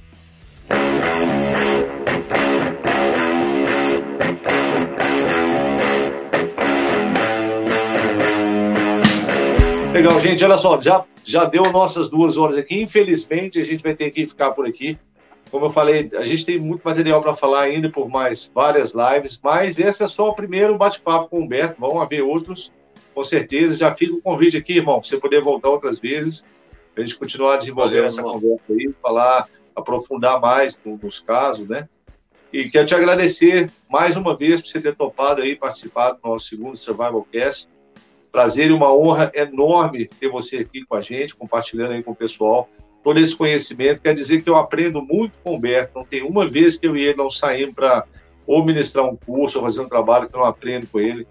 Então é um cara que também soma muito na minha vida. Eu sou muito grato a Deus de ter ele como irmão, companheiro de trincheira de batalha ao longo desses anos todos. Brother, valeu demais por ter prestigiado a gente aqui com sua presença no Survival Cast. Muito top, cara. É, quero agradecer ao Dani também pela força aí, mais uma vez, de sempre. Dani, brigadão. Uh, agradecer todo mundo, gente, que assistiu o, o bate-papo, seja parcialmente ou na íntegra. Valeu demais. As pessoas que contribuíram com o superchat, com escrevendo no clube de membros, muito obrigado mesmo. O apoio de vocês é fundamental aí para que pessoas como o Humberto, eu aí consiga, e o mesmo Dani, é, que a gente possa né, conseguir dar sequência aí para o nosso trabalho. Então, obrigado pelo prestígio aí. Pessoal que veio de fora aí, o João, o Paulo, Portugal Preppers, os irmãos lá de Portugal. Saudações, pessoal. Legal. Muito obrigado pela presença das duas. Lá já está tarde já, né? Lá é quatro horas na frente, então o pessoal está lá. Lembrando, né, Tony? Lembrando, né? Que a gente vai estar tá participando. Que dia que vai ser? Dia 26 de junho. É 26 isso? de junho. Não. Isso, 26 de junho. 26 de junho, né? O segundo Congresso Internacional de Sobrevivencialismo do que o Paulo tá aí, né? Acho que é o Paulo que tá na frente, né? O Paulo é. do Portugal Preppers. A gente vai estar tá lá, né? A gente vai estar tá participando também, representando o Brasil lá. É, o povo está convidado aí, a gente vai divulgando isso aí, né? Na, conforme é, passar os dias, a gente vai divulgando aí também, pessoal. Exatamente. Posso agradecer?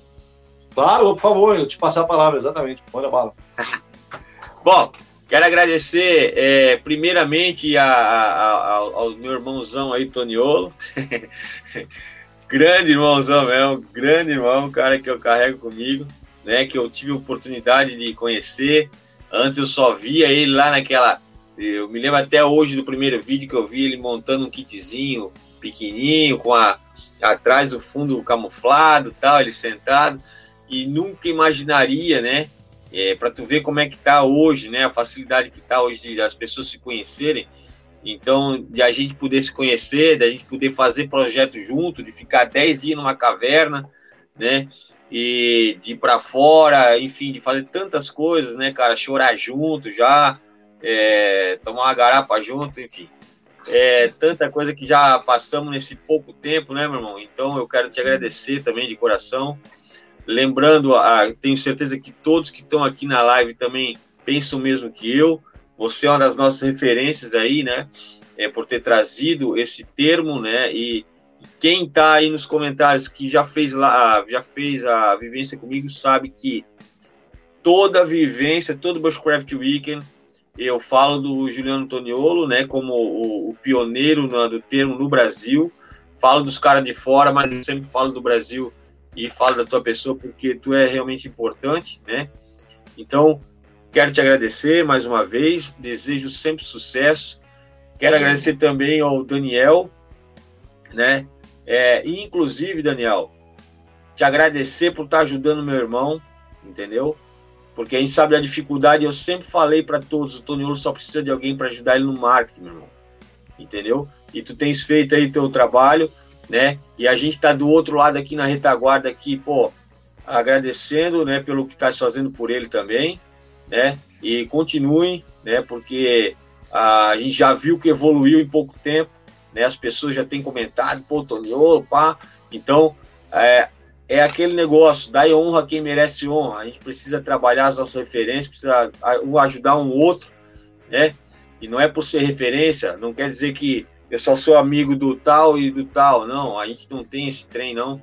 Né? Seja quem for, é, que queira estar tá ajudando, que queira estar tá compartilhando, a gente também está ajudando, está compartilhando de alguma forma.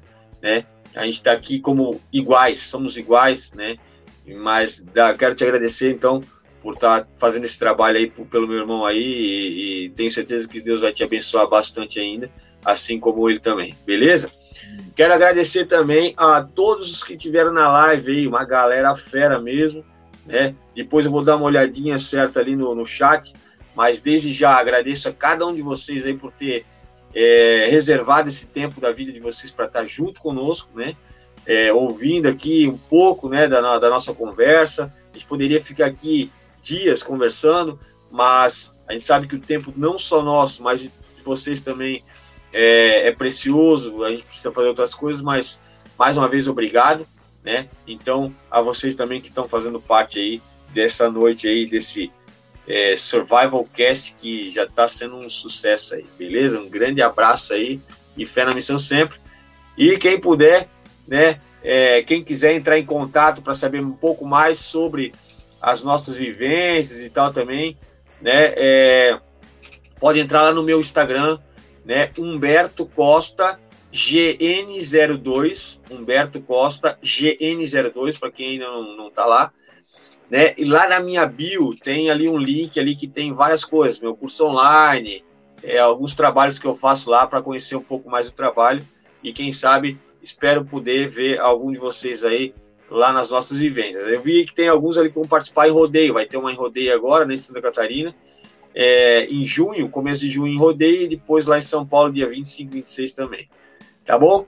Grande abraço aí, Toniolo. Daniel, obrigado mais uma vez. Estou sempre à disposição de vocês aqui. Valeu, irmãozinho. Obrigadão. Valeu. Gente, Dani, quer falar alguma coisa? Mandar um alô? Rapidinho.